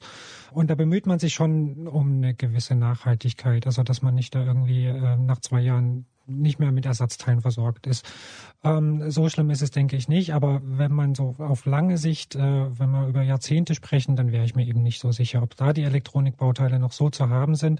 Und klar, wer sich mit sowas, äh, wer sich den Luxus gönnt, der äh, schielt schon eher irgendwie auf modernes Material und da rechnet man schon damit, dass der sich dann vielleicht in fünf oder zehn Jahren eh ein neues Fahrrad kauft. Für Oldtimer-Sammler wird das vermutlich schwierig. Stichwort Nachhaltigkeit, du hast es ja auch schon ein paar Mal angesprochen, da ist ein Akku drin, teilweise sogar zwei Akkus. Ähm, da sind natürlich seltene Erden drin, da gibt es einen Stromverbrauch, die Lebensdauer, die begrenzte haben wir auch schon ein bisschen diskutiert. Da ist auch in Sachen Nachhaltigkeit natürlich, äh, sagen wir mal, ein Punkt zum Nachdenken mit dabei, ne? Ja, kann man drüber nachdenken, wobei man sich da auch mal die Mengen oder die Massen vor Augen führen sollte. Also wie viel so ein Akku, hat er 60 Gramm oder sowas bei der Shimano-Schaltung? Ich weiß nicht, wie viel ein Elektroauto-Akku wiegt, aber vielleicht das deutlich mehr. ja. Zigfache, ja. Nun ist es ja so, dass SRAM zum Beispiel gerade zwei elektronische Mittelklasse-Gruppen vorgestellt hat, also einmal im Mountainbike-Bereich, einmal im Rennradbereich. Von Shimano sollen in diesem Sommer mehrere E-Gruppen kommen. Das lässt sich, glaube ich, schon mit Gewissheit sagen. Die letzte Vorstellung einer mechanischen Gruppe, die ist allerdings schon eine Weile her. Werden am sportlichen Fahrrad in Zukunft die Stromschaltungen die Macht übernehmen und es gibt gar keine Auswahl mehr? Kommt ein bisschen drauf an, wie man sportliches Fahrrad definiert. Beim Wettkampfrennrad glaube ich ja. Dort wird die elektronische Schaltung der Standard werden. Bei allen anderen Rädern, also auch bei Mountainbikes und ähm, so diesen, diesen Freizeiträdern, sage ich jetzt mal, also Rennräder für Hobbyfahrer, Gravelbikes und so weiter, da wird man, denke ich, immer die Wahl haben, weil es dann doch, wir hatten vorhin drüber gesprochen, viele Verfechter des mechanischen Systems gibt. Äh, es gibt Leute, die wollen nicht noch einen Akku haben. Auch irgendwie, wenn man auf Reisen ist äh, und begrenzten Zugang zu Stromquellen hat und so weiter, ist eine mechanische Schaltung immer noch irgendwie die bessere Wahl. Deswegen denke ich, wird der Bedarf dort immer da sein und man wird weiter die Wahl haben, ja. Aber könnte es nicht sein, dass ein größerer Teil dieses mittleren Markt- und Preisbereichs dann auch einfach äh, elektronisch wird, dass vielleicht elektronisch der Standard wird? Wenn wir uns jetzt mal vorstellen, dass einfach noch eine weitere Gruppe mehr elektronisch zu haben ist und vielleicht mechanisch dann so in den Einstiegsbereichen noch äh, da sein wird, oder? Das ist gut möglich. Also ich auf jeden Fall wird der Preis da eine Rolle spielen und der wird sinken. Äh, bisher war das größte Hindernis für eine elektrische Schaltung immer noch der hohe Preis. Ähm, so ein Rad äh, geht bei 3000 Euro los, äh, eher mehr. Und äh, wenn die billiger werden, dann werden natürlich auch mehr Leute dazu greifen. Äh, das hat die Erfahrung gezeigt. Aber dennoch glaube ich auch, dass bei hochwertigen Fahrrädern auch eine mechanische Schaltung weiterhin eine Rolle spielen wird. Wie gesagt, so Reiseräder zum Beispiel, da ist für viele eine elektrische Schaltung keine Option. Jetzt haben wir in den vergangenen Minuten relativ viel darüber diskutiert, was die Vorteile sind, was die Nachteile sind. Am Anfang waren wir auch ein bisschen nostalgisch, geben wir zu, wo wir nochmal so ein bisschen, ja, erklärt haben, wie das so ist mit der Mechanik am Fahrrad und mit dem Schalten und so. Wenn ich das so zusammenfasse, hast du schon eine Tendenz zu sagen, ehrlicherweise gibt wahnsinnig viele Vorteile von elektrischen Schaltungen, oder? Absolut, aber es kommt dann schon ein bisschen aufs Fahrrad an. Also ich habe auch Fahrräder, wo ich keine dran bauen würde zum Beispiel Stadtrat oder Stadtrat, mein Reiserad, äh, was irgendwie jetzt auch immer einsatzbereit sein soll, wo ich nicht vorher gucken will, ob der Akku jetzt geladen ist oder nicht, auch wenn das äh, simpel ist und die Akkus lange halten. Ähm, ich, am Rennrad finde ich das ein relativ problemloses Handling, aber gefühlt möchte ich am Reiserad oder am Stadtrad eher eine mechanische. Gerolf hat auch schon angesprochen, dass die natürlich sehr, sehr genau schalten und das hast du ja auch schon beschrieben und dass das so ein Vorteil ist, den alle super finden. Aber ich habe auch rausgehört, so dieses freie Belegen, ich schalte mal zwei Gänge hoch oder ich lasse schalten für mich und so, das ist was, wo du noch ein bisschen fremdelst oder wo du denkst, ah, setze ich vielleicht nicht durch? Äh, ich bin sicher, dass sich das durchsetzt, vor allen Dingen mit einer Generation, die dann mit so einem Kram aufgewachsen ist. ähm, ich tue mich da immer noch schwer, mein Fahrrad mit einer App zu verbinden und dann da irgendwie einzustellen und so. Ähm, man kann da tolle Sachen machen. Also man kann da rauslesen, wie viel Prozent man in welchen Gängen gefahren ist und äh, da gibt es Apps, die warnen, wenn die Kette an der Verschleißgrenze ist oder die Kettenblätter mal getauscht werden müssten oder sowas. Kann man alles machen. Mir ist es too much. Ich setze mich lieber aufs Rad. Und um das Pendel hier nochmal äh, kurz in die andere Richtung ausschlagen äh, zu lassen, äh, Christian Bollert hat ja äh, sich äh, vor nicht allzu langer Zeit ein neues Fahrrad gekauft und ich glaube, es ist mit einer elektronischen Schaltung ausgerüstet. Und da können wir einfach mal fragen, äh, Christian, was war für dich letzten Endes ausschlaggebend, dass du dich für dieses System entschieden hast? Tatsächlich der Preis, muss ich sagen. Also im Vergleich, ich hatte überlegt, kann man ja an der Stelle auch sagen, äh, hatten wir auch diskutiert, Campagnolo oder Shimano in dem Fall und habe mich dann für Shimano entschieden, äh, weil es doch nochmal ein bisschen günstiger war als die vergleichbare Campagnolo-Schaltung. Aber du hättest ja auch eine mechanische Shimano-Schaltung wählen können. Ja, das stimmt. Tatsächlich habe ich aber auch gedacht, weil ich vielleicht generell so ein bisschen wie Jens bin und oft denke, ach na ja, braucht man nicht und so, aber jetzt nochmal ein neues, vernünftiges, auch ein bisschen teureres Fahrrad kaufen, dann lieber doch die Technologie, die jetzt irgendwie gerade so State of the Art ist, weil ich das Ding ja auch 10, 15, 20 Jahre fahren will. Dementsprechend habe ich mich ein bisschen dazu durchgerungen, ehrlicherweise, nicht die mechanische zu nehmen, sondern tatsächlich die elektrische. Und ich muss auch sagen, die Schaltgenauigkeit und so, das ist schon, schon echt beeindruckend. Was hat dich am meisten überrascht? Ich glaube, die Genauigkeit. So. Ja, ich nutze auch diese ganzen Features nicht mit, äh, schaltet für mich und, und solche Sachen finde ich auch irgendwie ein bisschen gruselig. Aber vielleicht ist das auch ein Generationsding und irgendwann fährt man mit Automatik nur noch, hält nur noch den Lenker fest und die App macht alles für einen. Hast du dein Rad schon mal mit der App verbunden? Mm, Ja, so halb. Also es gibt so eine App von Shimano, die ich äh, installiert habe, ja. Aber ich weiß hier, unser Musikchef Gregor, der ist da ein bisschen ausgefuchster. Der hat nämlich auch geguckt, wie viel Verschleiß ist und in welchen Gängen bin ich wie viel Prozent gefahren und so. Ähm, der ist da ein bisschen spielerischer. Ich bin da noch ein bisschen, ich glaube, da bin ich tatsächlich ein bisschen konservativer. Ein besonderer Moment hier im Antritt bei Detektor FM bei Klingel bei Klötzer. Äh, Ich darf mich hier mal ganz, ganz vorne fühlen, äh, denn ich habe mein Fahrrad schon mehrmals mit einer App verbunden, um seine elektronische Schaltung äh, zu justieren und gewisse Dinge einzustellen. Wir haben darüber gesprochen, über ja die größere Verbreitung von elektronischen oder elektromechanischen Schaltungen mit unserem Technikmann Jens Klötzer vom Tourmagazin. Wir sagen vielen Dank, dass du zu uns ins Studio gekommen bist. Sehr gerne. If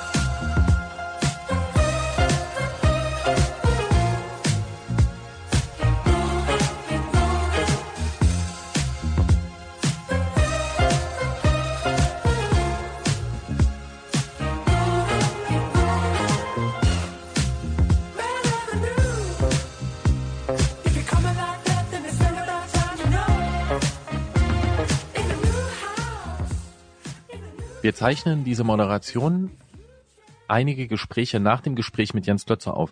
Deswegen bin ich mir nicht mehr ganz sicher, ob dieser eine Punkt drin gekommen ist. So transparent können wir sein. Wir Ja, ja, haben die bitte. anderen alle dazwischen gehabt. Wir sind immer transparent. Ein wichtiges, äh, ein wichtiges Thema bei der elektronischen Schaltung. Geräusch. Stimmt, ja. Dieses, ich kann es schlecht nachmachen, aber ich finde, ja. Und so, Wie- wie- ist ein bisschen, ich überlege gerade, was, was, Akkuschrauber so ein bisschen? Nee. Nee, nicht so ganz, ne? das ist halt so ein Umwerfergeräusch. Ja, ja, ja. Es aber so ein sehr sauberes irgendwie. Aber ja, vielleicht auch, weil mein Fahrrad noch so sauber und so ein ist. präzises. Ja, ja, ja. So, so ein präzises. Es gibt auch Leute, die sagen, eine elektronische Schaltung, die lohnt sich nur, wenn du noch einen Umwerfer hast. Weil der Umwerfer eigentlich die herausragende, das, ist die. Hab die, ich. Hast du. Ja. Habe ich auch Mhm. und kann ich auch bestätigen. Man muss nicht mehr korrigieren. Das Mhm, genau. äh, Ja, ja, funktioniert ja. einfach. Und man, es ist so ein ganz, also zählt zu den charakteristischen Geräuschen. Ja. Wenn ich das höre, weiß ich, um was es geht. Obwohl es immer noch nicht ganz so geil ist wie Asphalt auf einem, also richtig gute, guter Reifen auf geilem Asphalt. So dieses einfach nur Rollen mit Leerlauf. Das ist für mich das geilste Rennradgeräusch. Ja, wobei man da ja sagen muss, das hängt ja extrem vom Reifen ab. Ja, und vom Asphalt. Und vom Asphalt, aber Ja, da gibt's ja ganz, ganz viele verschiedene Geräusche. Das Aber Hauptsache, jemand hält die Klappe. Christian, da bist du hier im Podcast irgendwie an der falschen Stelle. Ja, dafür fahre ich ja Fahrrad, weißt du? Wenn, ja, da, da kann ich auch mal die Klappe halten. Und andere Leute auch. Und man trifft interessante Menschen. Genau, wenn man mal die Klappe hält, dann trifft man vielleicht sogar ein Tier. So Manchmal wie auch. Tiere. Ja.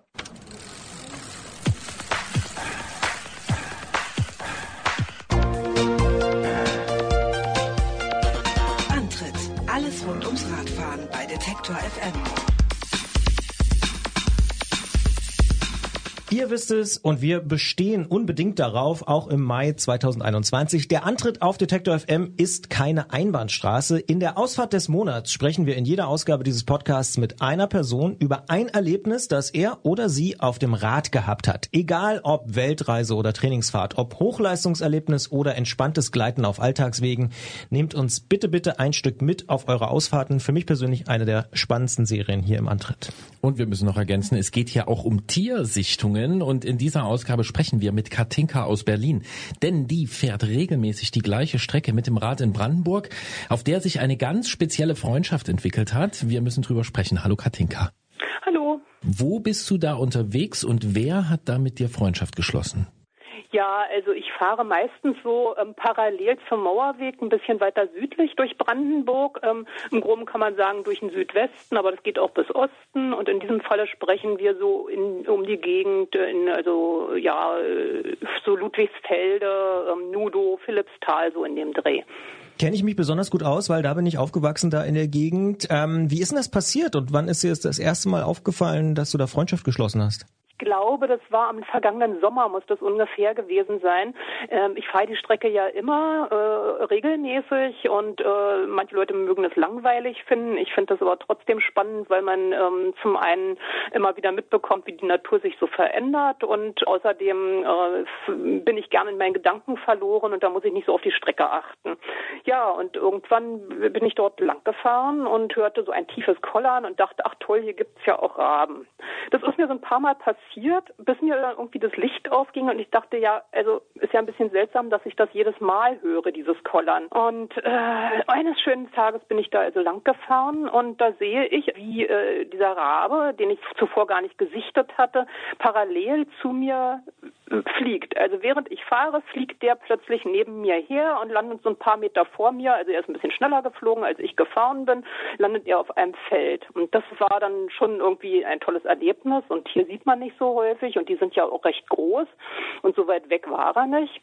Ja, und bei dem nächsten Mal, wo ich dort lang gefahren bin, äh, habe ich dann mal geguckt wo der denn sitzt. Und irgendwie äh, bei diesen Touren habe ich dann festgestellt, ah, der sitzt immer in dem gleichen Baum und immer wenn ich komme, begrüßt er mich. Das war also schon mal sehr erstaunlich, weil ich das irgendwie ja überhaupt nicht auf mich bezogen habe und ehrlich gesagt, bis heute kann ich das nicht so recht glauben. Andererseits weiß man ja, dass Raben äh, durchaus eine Gesichtserkennung, also von Krähen weiß man das. Bei Raben wird es vielleicht ähnlich sein. Die können Gesichter erkennen. Nur sieht man mein Gesicht eigentlich nicht, weil ich eine Brille auf habe und den Fahrradhelm. Aber ist mir eingefallen, auf meinem Fahrradhelm ist ein selbstgenähter Überzug drauf in so Neongelb und den hat kein anderer. Der ist also einmalig. Vielleicht erkennt er mich.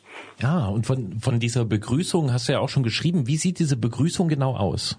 Na, er ähm, kollert so los. Also es ist äh, eigentlich so, wie wenn wir uns Hallo sagen. Das ist was ganz Kurzes. Manchmal ist das auch relativ leise.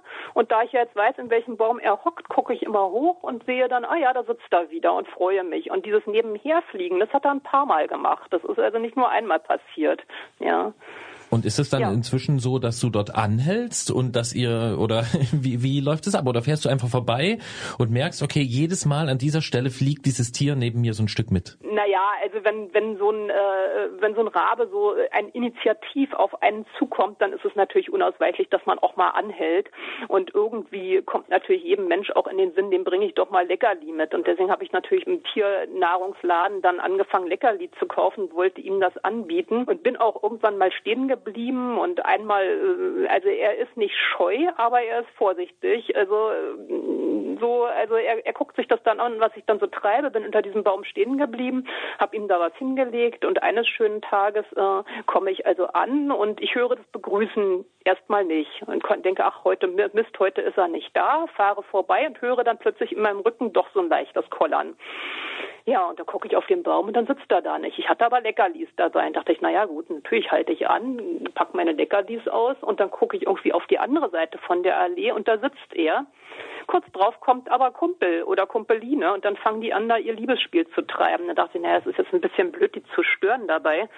Hab auf seinem Standardbaum, unter dem Standardbaum diese Leckerlis hingepackt und bin dann aber weitergefahren. Also an diesem Tag ist er nicht neben mir hergeflogen, sondern er war ja beschäftigt mit, äh, ja, entweder war sie beschäftigt oder er, man sieht das ja nicht. Ja, und dann habe ich die Leckerlis dahin gepackt und bin weitergefahren. Und was ähm, ich bis dahin auch nicht wusste, ist, dass die relativ große Einzugsgebiete haben. Also äh, ich glaube, das sind so 50 Quadratkilometer oder so. Also ich bin weitergefahren und ich fahre ja auch meine zig Kilometerchen.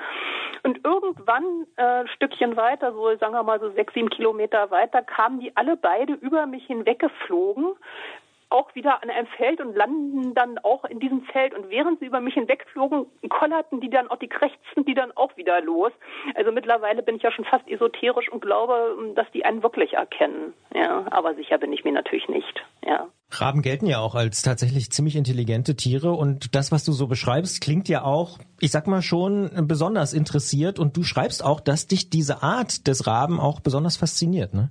Ja, absolut. Also ähm, einfach, weil das intelligente Tiere sind und äh, ja, also äh, ich, ich denke mal, das ist jetzt von dem nicht ganz von ungefähr und dass der sich dort niedergelassen hat, ist auch nicht ganz zufällig, denke ich, weil dort wurde nämlich, und das habe ich gerne beobachtet beim Radeln, über die Monate ein neues Windrad aufgebaut. Das war also eine Baustelle und äh, ich könnte mir vorstellen, dass die Bauarbeiter selber dem vielleicht auch mal Happen hingeschmissen haben oder eben einfach ihre Vespa da irgendwo vergessen haben und der sich das dann geschnappt hat, die Essensreste. Also, dass der Standort, wo er da in seinem Baum hockt, nicht zufällig ist, das glaube ich schon, ja. Ich hätte noch einen Vorschlag, um das weiter zu erforschen, was da passiert. Ähm, du könntest ja mal versuchen, ohne den Helmüberzieher dort lang zu fahren und mal sehen, was dann passiert. Richtig, gute Idee. Das werde ich mal probieren, ja. Und vielleicht ist ja auch ein Rabe, der sich einfach da, ne, das ist halt so ein, Christian weiß genauer, wo das ist. Ich habe nur eine grobe Vorstellung, aber so ein Berliner Umlandrabe, der sich halt denkt, na ja, dann beobachte ich mal die ganzen Leute, die hier aus der Großstadt mit dem Fahrrad ja. rausgerollt kommen. Und was natürlich mich auch wahnsinnig interessieren würde, ob vielleicht jetzt einer von den Zuhörenden, äh, vielleicht kennt der den auch, vielleicht macht er das jetzt nicht nur mit mir, vielleicht macht er das auch mit anderen Radlern. Ähm, äh, was ja eben fasziniert ist, ist diesen, dieses neben dem Rad nebenher fliegen und das ist wirklich so auf Augenhöhe. Also das ist so, der fliegt so, sage mal, zwei, zwei, drei Meter über dem Boden. Also das ist schon auffällig, dass er da auch die gleiche Höhe wählt. Ja. Kennt man eigentlich nur von der Tour de France von Pferden, die so nebenher laufen, irgendwie neben dem Peloton oder so. Aber ja, wo, wo ist es denn genau? Also ähm, Philippsthal oder was? Du hast ja gesagt, so im Süden von Berlin? Ja, genau. Also ich fahre dann immer so eine Strecke, die läuft so über die ganzen kleinen Dörfer, da Nudo, ähm, Philippsthal und was ist da noch alles, Schenkenhorst und so weiter. Ja, äh, das ist da in dem Dreh. Aber jetzt bitte nicht alle da langfahren. Ich bin mal froh, dass ich da alleine bin. Obwohl ich die Strecke auch gut kenne. Also gerade so da hinten, so Stahnsdorf raus, Schenkenhorst und so, die Ecke, äh, da fahren ja viele lang, ne?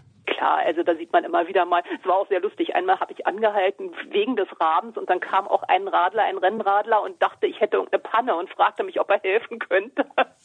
ja, nein, aber ähm, ich habe dann abgewunken, weil ich ja mit dem Raben zugange war. Wir ja. werden die Sache beobachten und äh, sehen, ob sich auf diese Gespräche Menschen bei uns melden und, und sagen, ähm, ja, ich kenne den auch oder ich kenne den ganz woanders. Am Dienstag ist er immer dort und dort.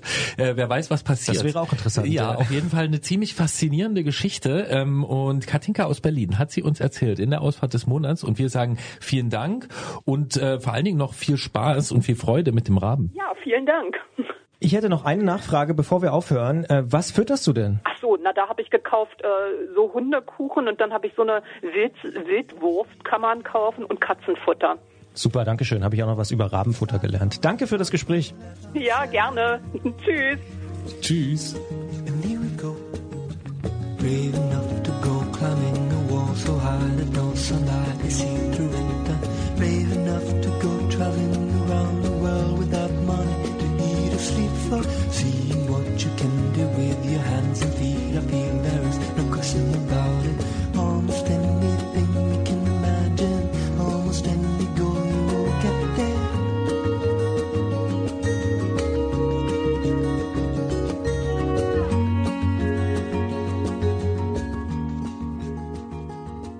Die Rabengeschichte finde ich wirklich großartig.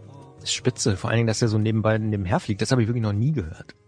Ja, und auch. Ich äh, habe aber mal gehört, dass Raben sich selber erkennen können im Spiegel, so wie Krähen. Also dass die wirklich wahnsinnig intelligent. Also Hunde können das nicht. Also niemand, kein kein Tier kann es. Raben und Krähen können es. Ja, und ich kenne Geschichten von Raben oder Raben, ich verwechsel die auch immer, Raben und Krähen und so. Mhm. Das ist gar nicht so gut. Ich glaube, es sind Krähentiere und Ja, ähm, ich kenne Geschichten aus dem Dorf, in dem mein Vater als er ein kleines Kind war, dass dann Rabe in ein Geschäft rein und dann dort immer Sachen geklaut hat und so. Das, das, das kenne ich alles. Aber ich finde es auch irgendwie schön, dass jemand, naja, dass man so Runden fährt und dass man die Zeit hat und einem das auch irgendwann auffällt. Ne? Das muss ja äh, Katinka auch irgendwann erstmal auffallen, dass dieser Vogel da ist. Und, und man muss das Ohr dafür Das haben. habe ich mich tatsächlich gefragt, ob mir das überhaupt auffallen würde, wenn neben mir ein Rabe fliegt und ich denken würde, der fliegt da wegen mir oder fliegt der da wegen mir? Diese Frage sich überhaupt erstmal zu stellen. Ja, und das ist toll. Du hättest vielleicht wieder deinen anderen Leuten beim Labern zugehört, hättest einen Podcast auf dem Ohr gehabt. Nee, mache ich nicht. Meine ich Okay. beim Fahrradfahren. Ich höre keinen Podcast beim Fahrrad. Ich verstehe das, dass das Leute machen, aber für mich ist das nichts. Ich höre Radio auf dem Weg zur Arbeit. Richtig, ganz normal Radio. Klassisches Radio, Ja, aber auf Kopfhörer. genau. Hm. Ja, nee, mag ich nicht. Ja. Auch, ich höre auch beim Laufen nix. Ja, Also beim gut. Na. Laufen mache Laufen mach ich gar nicht, aber Ja. ich finde das jedenfalls schön und ich muss jetzt Finde ich vollkommen okay. hier nochmal sagen, dass ich ähm, manche Leute wirklich bewundere für ihre Gabe, Tiere zu beobachten und vor allen Dingen das zu, also sowas zu hören und auch sowas zu sehen. Ein Freund von mir hat jetzt wieder Jetzt. Fotos rausgehauen von Waschbärbabys. Oh, auch schlimme Räuber übrigens. Raben auch, muss ich auch mal sagen. Ja, Also, aber Mhm. so, wo ich einfach immer nur voller Neid eigentlich bin und denke so, wie entdeckst du die alle? Der, wirklich, man muss mit dem nur irgendwie im Wald, also, der weiß, wo die Vögel sind, der weiß, wo die Füchse sind, wo die Babyfüchse sind, der weiß, wo die Waschbären sind. Finde ich das ist immer ein gut. Auge. Das ist ein Auge. Hat Mein ein Papa Auge. sieht auch überall Rehe zum Beispiel. Und ich dann immer, ach da. ah. Also als Jäger zum Beispiel hat man auch sehr guten Blick. ja. Füchse, Waschbären, naja. Wir haben uns also noch viel zu schulen. Das heißt, wir haben unsere, unsere Fahrtechnik natürlich zu schulen, unseren Bremsfinger, ähm, den vorderen und vielleicht auch den hinteren ein bisschen. Wir haben drauf zu hören, was der Umwerfer so macht. Wir haben die Ohren aufzumachen, was Das klingt ja fast wie Hausaufgaben. Gero. nee, einfach so, womit man sich beschäftigen kann, was man sich noch vornehmen kann. Und Mhm. immer mal gucken, was so Ja, die, nee, die nee. Tiere am Wegrand Ja. machen. Das nehme ich wirklich mal mit und schau da noch mehr. Ich sehe das auch gar nicht als Druck oder so, sondern ich nehme das einfach so wahr. Ja, ja. Mhm. Gut. Um dir aber Druck zu machen, Christian Oh. Ballard. Auch im nächsten Monat wird es einen Antritt geben. So soll es sein. Und zwar wird er erscheinen am 3. Juni um 20 Uhr im Wordstream auf Detektor FM und nur wenig später als Podcast. Absolut. Und wenn ihr Fragen habt oder Anmerkungen, dann könnt ihr uns natürlich auch eine Mail schreiben an antritt.detektor.fm. Gerolf ist meistens der Erste im Postfach, ansonsten bin ich auch da. Und schreibt uns einfach, was euch aufgefallen ist. Lob, Kritik, Anmerkung. Ausfahrten des Monats nehmen wir natürlich auch sehr gerne entgegen. Und ja, wir freuen uns auch über Bewertungen. Zum Beispiel bei Apple Podcasts kann man ja Sterne hinterlassen. Das freut uns sehr, denn damit unterstützt ihr tatsächlich sehr, sehr einfach und ohne Geld auszugeben unsere Arbeit. Und ähm, das ist der einfachste Weg, um ja uns ein bisschen voranzubringen, damit wir das hier noch dauerhaft machen können und vielleicht auch in Zukunft noch mehr beispielsweise. Ja?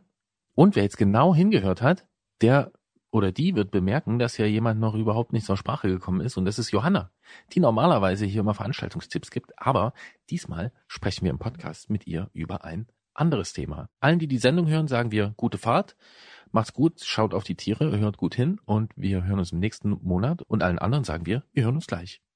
Johanna Jahnke vom Podcast Die wundersame Fahrradwelt, die spricht hier im Antritt seit Anfang diesen Jahres mit uns über Events und alles, was man draußen so tun kann mit dem Fahrrad. In dieser Ausgabe wechseln wir allerdings das Thema und das nicht nur, weil es, wie wir alle wissen, gerade nur wenige Events gibt. Denn Johanna ist eine der Initiatorinnen hinter The Women All Ride. Ich glaube sogar, sie ist die Initiatorin, aber das können wir gleich noch klären. Seit Mitte April sind unter genau diesem Titel The Women All Right acht Frauen aus verschiedenen Generationen unterwegs, die Radfahren, Feminismus, Diversität und Empowerment verbindet. So steht's zumindest auf der Webseite thewomenallright.cc. Und wir wollen natürlich nachfragen, was es damit auf sich hat und fragen die Frau, die laut Gerolf möglicherweise auch die Initiatorin ist, aber wir fragen einfach und sagen schönen guten Tag, Johanna, hallo. Ja, moin aus Hamburg. Ich bin ganz aufgeregt, dieses echte Interview mit euch zu führen diesmal. Ja, wir haben ja schon mal ein ganz langes äh, Interview mit dir geführt, aber jetzt äh, sozusagen thematisch fokussiert. Da fragen wir mal direkt nach. Was ist denn die Idee hinter The Women All Right? Ja, ich gehe mal ein bisschen zurück. Ihr habt es ja schon angedeutet, dass ich da irgendwie eine Art Initiatorin bin. Ähm, das will ich aber gleich ein bisschen abschwächen. Also das kann schon sein, weil ich so die erste war, die mit dem Thema äh, schwanger gegangen war vor mittlerweile drei Jahren, aber auch nicht alleine. Und äh, da haben wir, ihr erinnert euch vielleicht, äh, in Hamburg das erste All Women Cycling Barcamp organisiert. Und zwar ging es auch damals schon darum, irgendwie sich zu vernetzen und eine Plattform zu schaffen, weil es das für Frauen und eben andere marginalisierte Gruppen wie inter, non-binäre, trans- und agender-Menschen einfach auch noch nicht gibt hier in Deutschland. Im englischsprachigen Raum gibt es ein bisschen was, aber hier gibt es das nicht. Und ich springe nochmal zurück. Also vor drei Jahren haben wir uns dann entschieden, erstmal ein Barcamp zu organisieren, einfach auch um zu erfahren, was gibt es so für Wünsche, was ist eigentlich wichtig, wenn wir mit dem Radfahren anfangen, wo informieren wir uns, was ist uns wichtig, wie finden wir äh, MitfahrerInnen Und genau, da haben wir erstmal das Barcamp organisiert und da war dann der Wunsch einer Plattform sehr, sehr, sehr häufig geäußert worden. Also einfach einer Website eines Blogs, wo es Informationen gibt, die dann auch mal spezifisch für Frauen sind, aber die tatsächlich auch von Frauen geschrieben werden. Also Artikel wie die ersten 200 Kilometer, wie knack ich die eigentlich? Dass das einfach mal von Frauen kommt und dass wir eben dort ähm, Frauen und eben aber auch andere ähm, marginalisierte Gruppen zu Wort kommen lassen, sichtbar machen und von allen lernen, also voneinander lernen. Wir müssen kurz Fachbegriffe erklären, so wie wir das mit Jens Schulze auch immer machen. Ein Barcamp. Was ist ein Barcamp?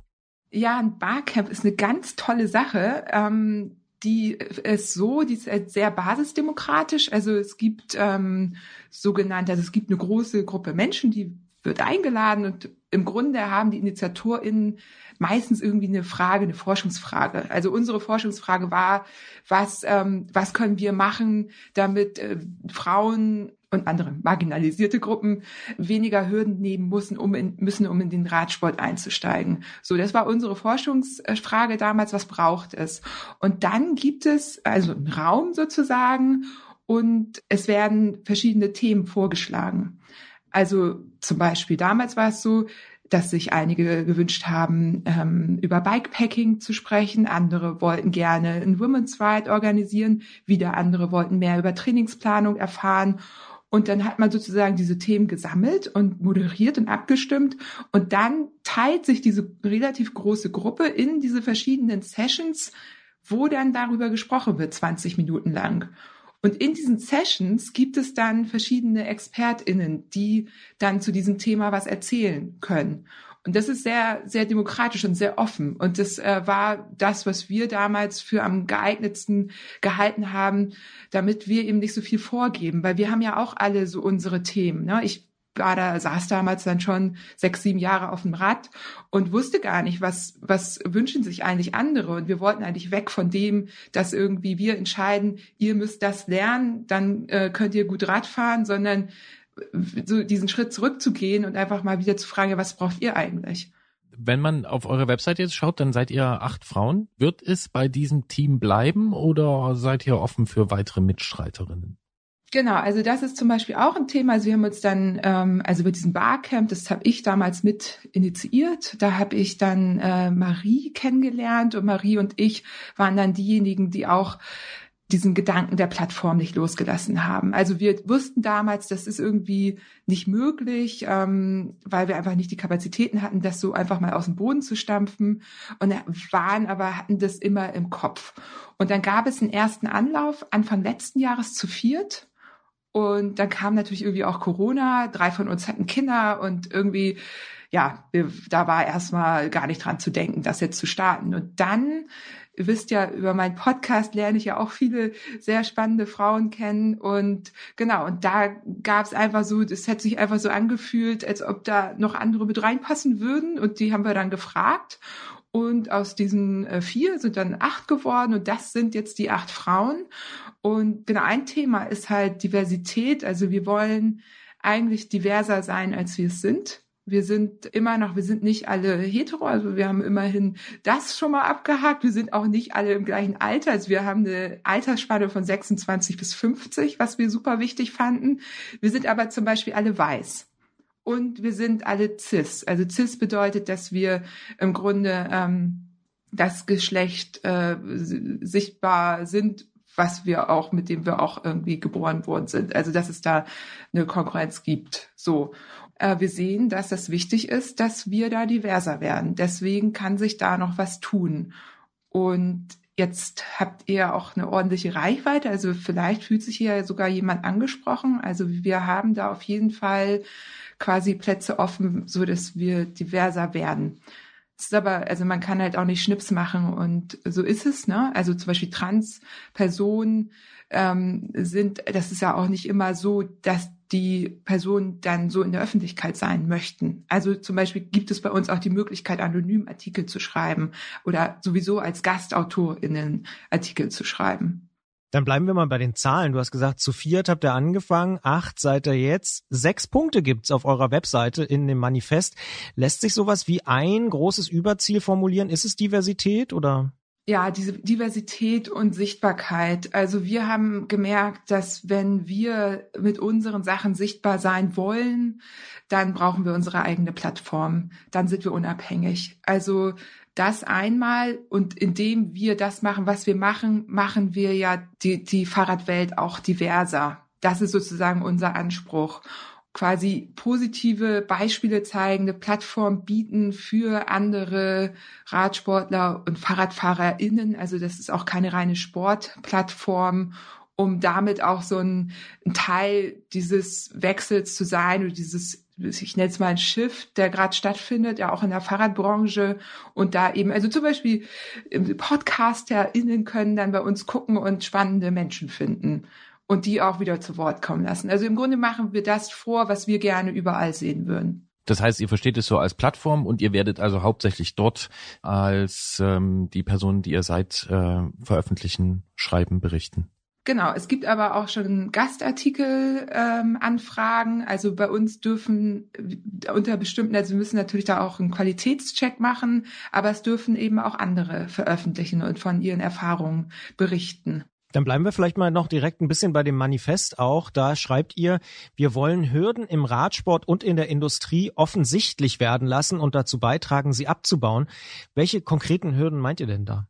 Also es gibt einen aktuellen Artikel über äh, Flat- oder Clickies-Pedale. Und da sieht man eigentlich ganz gut dran, das ist jetzt keine Hürde. Also es ist auch eigentlich keine Hürde, äh, mit Clickies zu fahren oder mit Flat. Aber das Thema dahinter, Wiebke hat das ganz toll beschrieben, ist im Grunde dieses, dass sie sich, seit sie Fahrrad fährt, immer wieder dafür rechtfertigen muss, Flat Pedals zu fahren.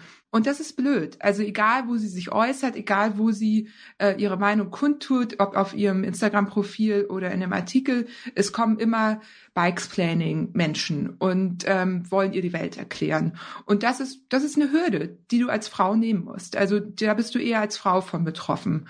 Da haben wir den nächsten Fachbegriff, den wir erklären müssen. Bikesplaining hast du, glaube ich, gesagt, ne? Genau, ich benutze lieber den Begriff Bikesplaining. Früher habe ich Mansplaining benutzt, so, weil das eben häufig von Männern kam. Finde ich aber ein bisschen unfair. Deswegen Bikesplaining ist das, wenn dir jemand die Welt erklärt, ungefragt und dich quasi, naja, als, sag ich mal, inkompetent ein bisschen darstellt. Also das hat man ja in den sozialen Medien häufiger, dass einem Menschen die Welt erklären wollen.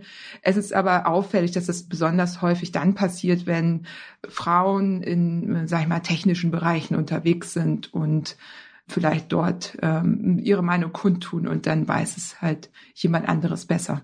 Kleine anekdotische äh, Ergänzung von mir als 14-Jähriger, als ich zum ersten Mal im Fahrradladen war, ist mir das auch passiert und es war extrem unangenehm, das irgendwie äh, so belehrt zu werden von oben herab. Ja. Und da hast du auch gleich schon ein praktisches Beispiel genannt. Also wir arbeiten gerade an einem Artikel, da schreibe ich auch mit dran. Mein erster Fahrradkauf oder überhaupt Fahrradkauf. Es muss ja nicht das erste Rad sein. Und da zum Beispiel ist das auch ein Thema. Also in Fahrradladen kommen und dann eben mal nicht als kompetent dazu stehen, sondern auch so ein bisschen, naja, nicht so gut behandelt zu werden oder ein bisschen von oben herab so ja, ist eine Unart und es passiert halt oft in diesem, es passiert halt Frauen doch häufiger, aber eben nicht nur, so wie du sagst, ne? Also das äh, kann, kann ja jedem passieren. Kann ich so aus eigener Beobachtung bestätigen. Also teilweise eigene Erfahrung, aber auch die Beobachtung, dass es äh, gerade äh, für Frauen nochmal äh, eine ganz andere Geschichte oftmals ist. Du bist Podcasterin und Fahrradöffentlichkeit ist sozusagen dein Beruf. Gilt es für euch alle?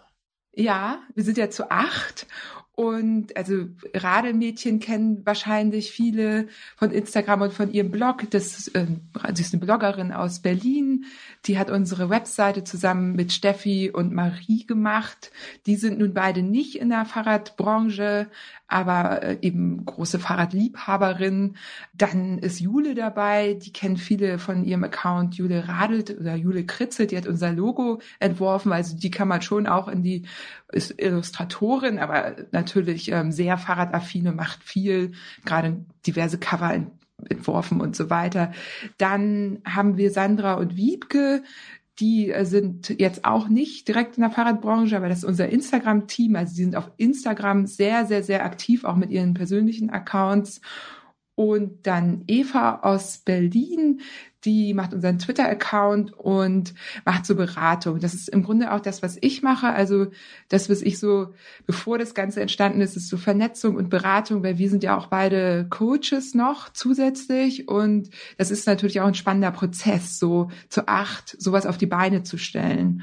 Und dass das nicht nur so ein halbes Jahr dann äh, andauert, sondern dass es eben auch langfristig funktioniert. Und da findet halt hinter den Kulissen auch ganz viel statt. Und da kommen so unsere Tools aus Beratung und Coaching dann zum Einsatz.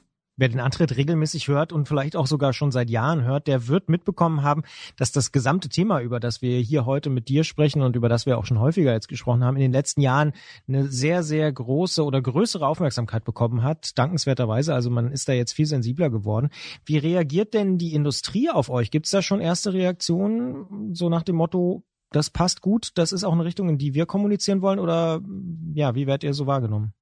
Ja, also es ist unglaublich. Das Feedback war phänomenal. Ähm, so als ob alle nur darauf gewartet hätten. Aber die Beobachtung haben wir ja auch schon gemeinsam gemacht, dass das eben gerade ein Thema ist, mit dem sich die Industrie auch auseinandersetzt. Weil es kaufen eben nicht nur Männer Fahrräder oder Zubehör. So. Und da, das glaube ich, wurde echt ein bisschen verschlafen. Wenn man da so in die USA guckt, da passiert halt viel mehr.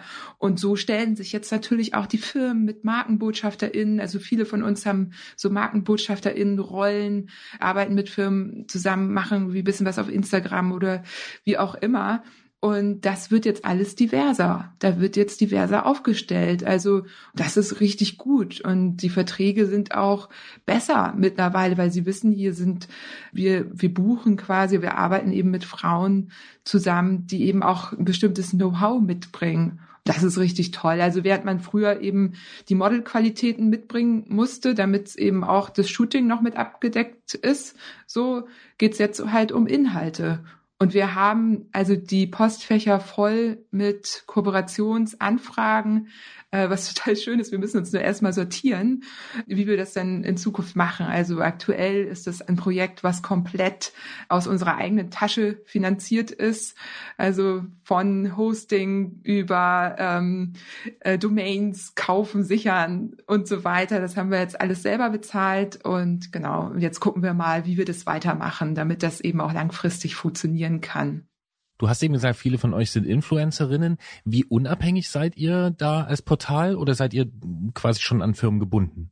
Nee, wir sind komplett unabhängig. Also klar, wenn wir jetzt irgendwie eigene Bilder, das ist natürlich dann auf dem Rad, das wir gerade fahren, ist klar, ne? Aber das äh, The Women Alright ist komplett unabhängig von allen PartnerInnen, die wir so haben. Das ist auch bewusst so weil ähm, darum geht es uns nicht in erster Linie. Wir wollen eben guten Content oder ja, wir wollen gute Artikel bieten und wenn es da Kooperationen gibt mit Werbung, dann wird das auch ganz klar gekennzeichnet. Ich würde es halt nicht komplett ausschließen, weil es ist halt immer, es ist halt natürlich immer so, ein, so eine Balance so, aber auf der anderen Seite sitzen wir seit einem halben Jahr mindestens einmal die Woche an diesem Projekt und wenn das so weitergehen soll und die Qualität so bleiben soll, muss man irgendwie überlegen, wie man das Ganze finanziert, auch langfristig. Ne?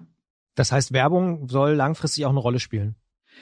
Es gibt ja noch andere Möglichkeiten. Also es gäbe ja auch äh, die Möglichkeit, dass das gefördert wird. Also dass es ein Projekt ist, das irgendwie von aus irgendeinem Topf bezahlt wird. Aber also da ist man auch nicht ganz unabhängig, muss man auch sagen. Ne? Und ich, ja, wir haben das so ein bisschen geschoben gerade, weil es eben auch so ein schwieriges Thema ist. Ich persönlich finde aber äh, gut markierte, gekennzeichnete Werbung super, wenn es Sachen sind, hinter denen wir stehen, wenn es Firmen sind, die sich auch für unsere Themen mit einsetzen, da werden wir sehr genau hinschauen, finde ich das völlig in Ordnung. Wenn man bei euch mitmachen will und sich jetzt denkt, okay, The Women Alright ist eine prima Plattform und ich würde da gern auch was beisteuern, äh, wie kann man das tun? Wie tritt man am besten an euch heran? Und ähm, ja, was sind die Wege? Ja, also wir haben einen wirklich super gut gemachten Instagram-Kanal. Danke da auch nochmal an Sandra und Wiebke, die machen das wirklich sehr professionell.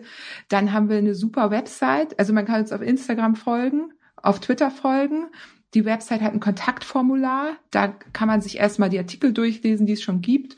Man kann unter den Artikeln kommentieren und Wünsche äußern. Und man kann eben über dieses Kontaktformular als Gastautorin sich melden einfach so sich melden, um Feedback zu geben. Da sind wir auch immer total offen für.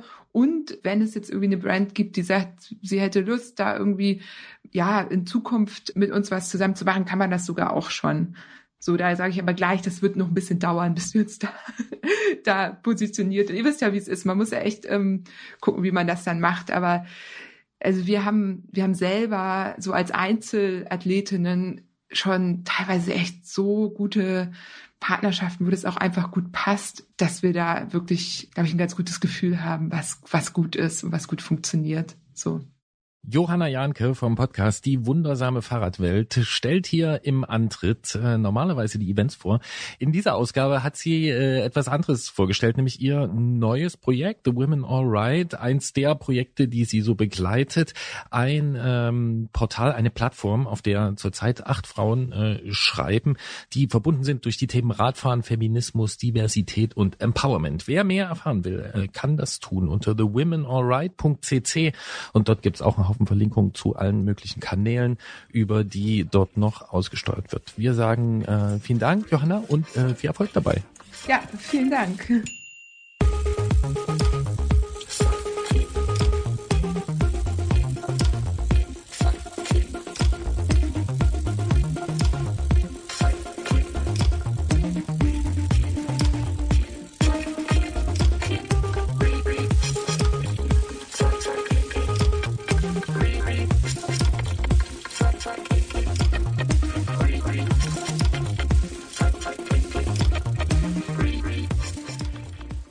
Christian, wir haben jetzt äh, über ein anderes Thema mit Johanna gesprochen als über Veranstaltungen, über ein anderes wichtiges Thema.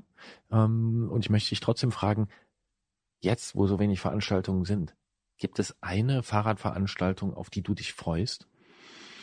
Hm. Irgendwann in der Zukunft, wenn es sowas wieder gibt?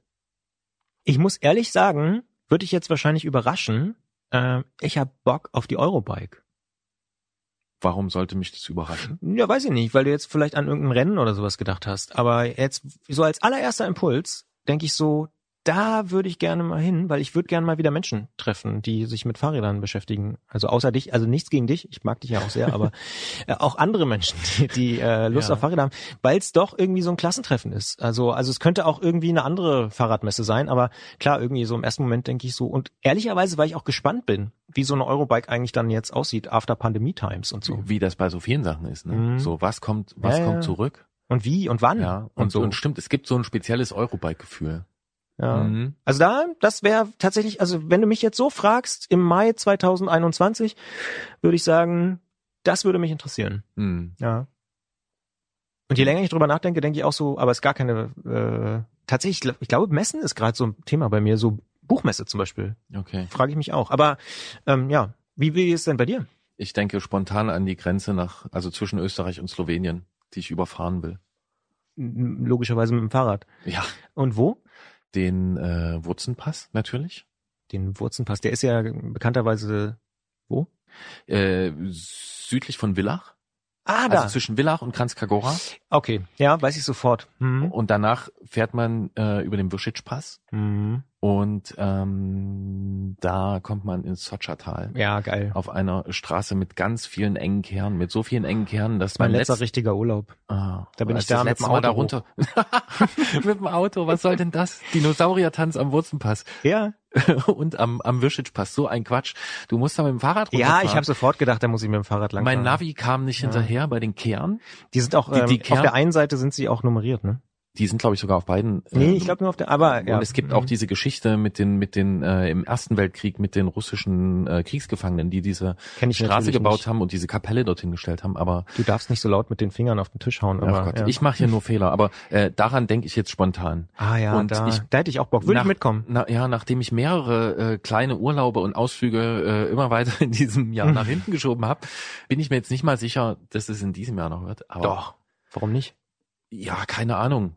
Ich Bis dahin bist du dreimal geimpft. Ja, das wollen wir hoffen. Ja. Und es muss auch alles irgendwie möglich sein und ohne Quarantäne. Und hast du nicht gesehen, aber dort möchte ich wieder drüber fahren und dann einfach ins Sotschertal mich fallen lassen. Sotschertal. Und Ich bin verliebt, es war mein letzter Urlaub in Slowenien, also richtiger Urlaub, Ja, so im Ausland. ja. Ja. Ach, das ist so schön, wenn man sich Slowenien freuen ist kann. wirklich schön. Ja. Und natürlich muss ich diese mal, diese, diese, ich bin mit zwei Fahrrädern diese Straße schon runtergefahren, dieses Tandem mal dran. Tandem. Noch, Bremstest mit dem Tandem. ist ja noch in der. Werft. Ja, ist aber bald zurück. Hm. Und dann geht's los. Okay. Lieber Christian, da haben wir wieder mal ganz schön viel reingesprochen ins Internet über Fahrräder, über Tiere, über Geräusche und über äh, lustige Abkürzungen und ähm, haben ein bisschen was gelernt. Wir hören uns im nächsten Monat und wir hoffen, ihr seid noch dabei und schaltet jetzt ab. Und wer ganz bis zum Ende zugehört hat, der hat vielleicht Glück oder sie, denn wir denken ein bisschen drüber nach, den Antritt mal noch ein bisschen weiter aufzubauen. Mal gucken, ob uns was einfällt. Vielleicht können wir im Juni ja schon mehr dazu verraten. Äh, mehr dazu dann im Juni. Jetzt aber abschalten, wie Peter Lustig immer gesagt hat.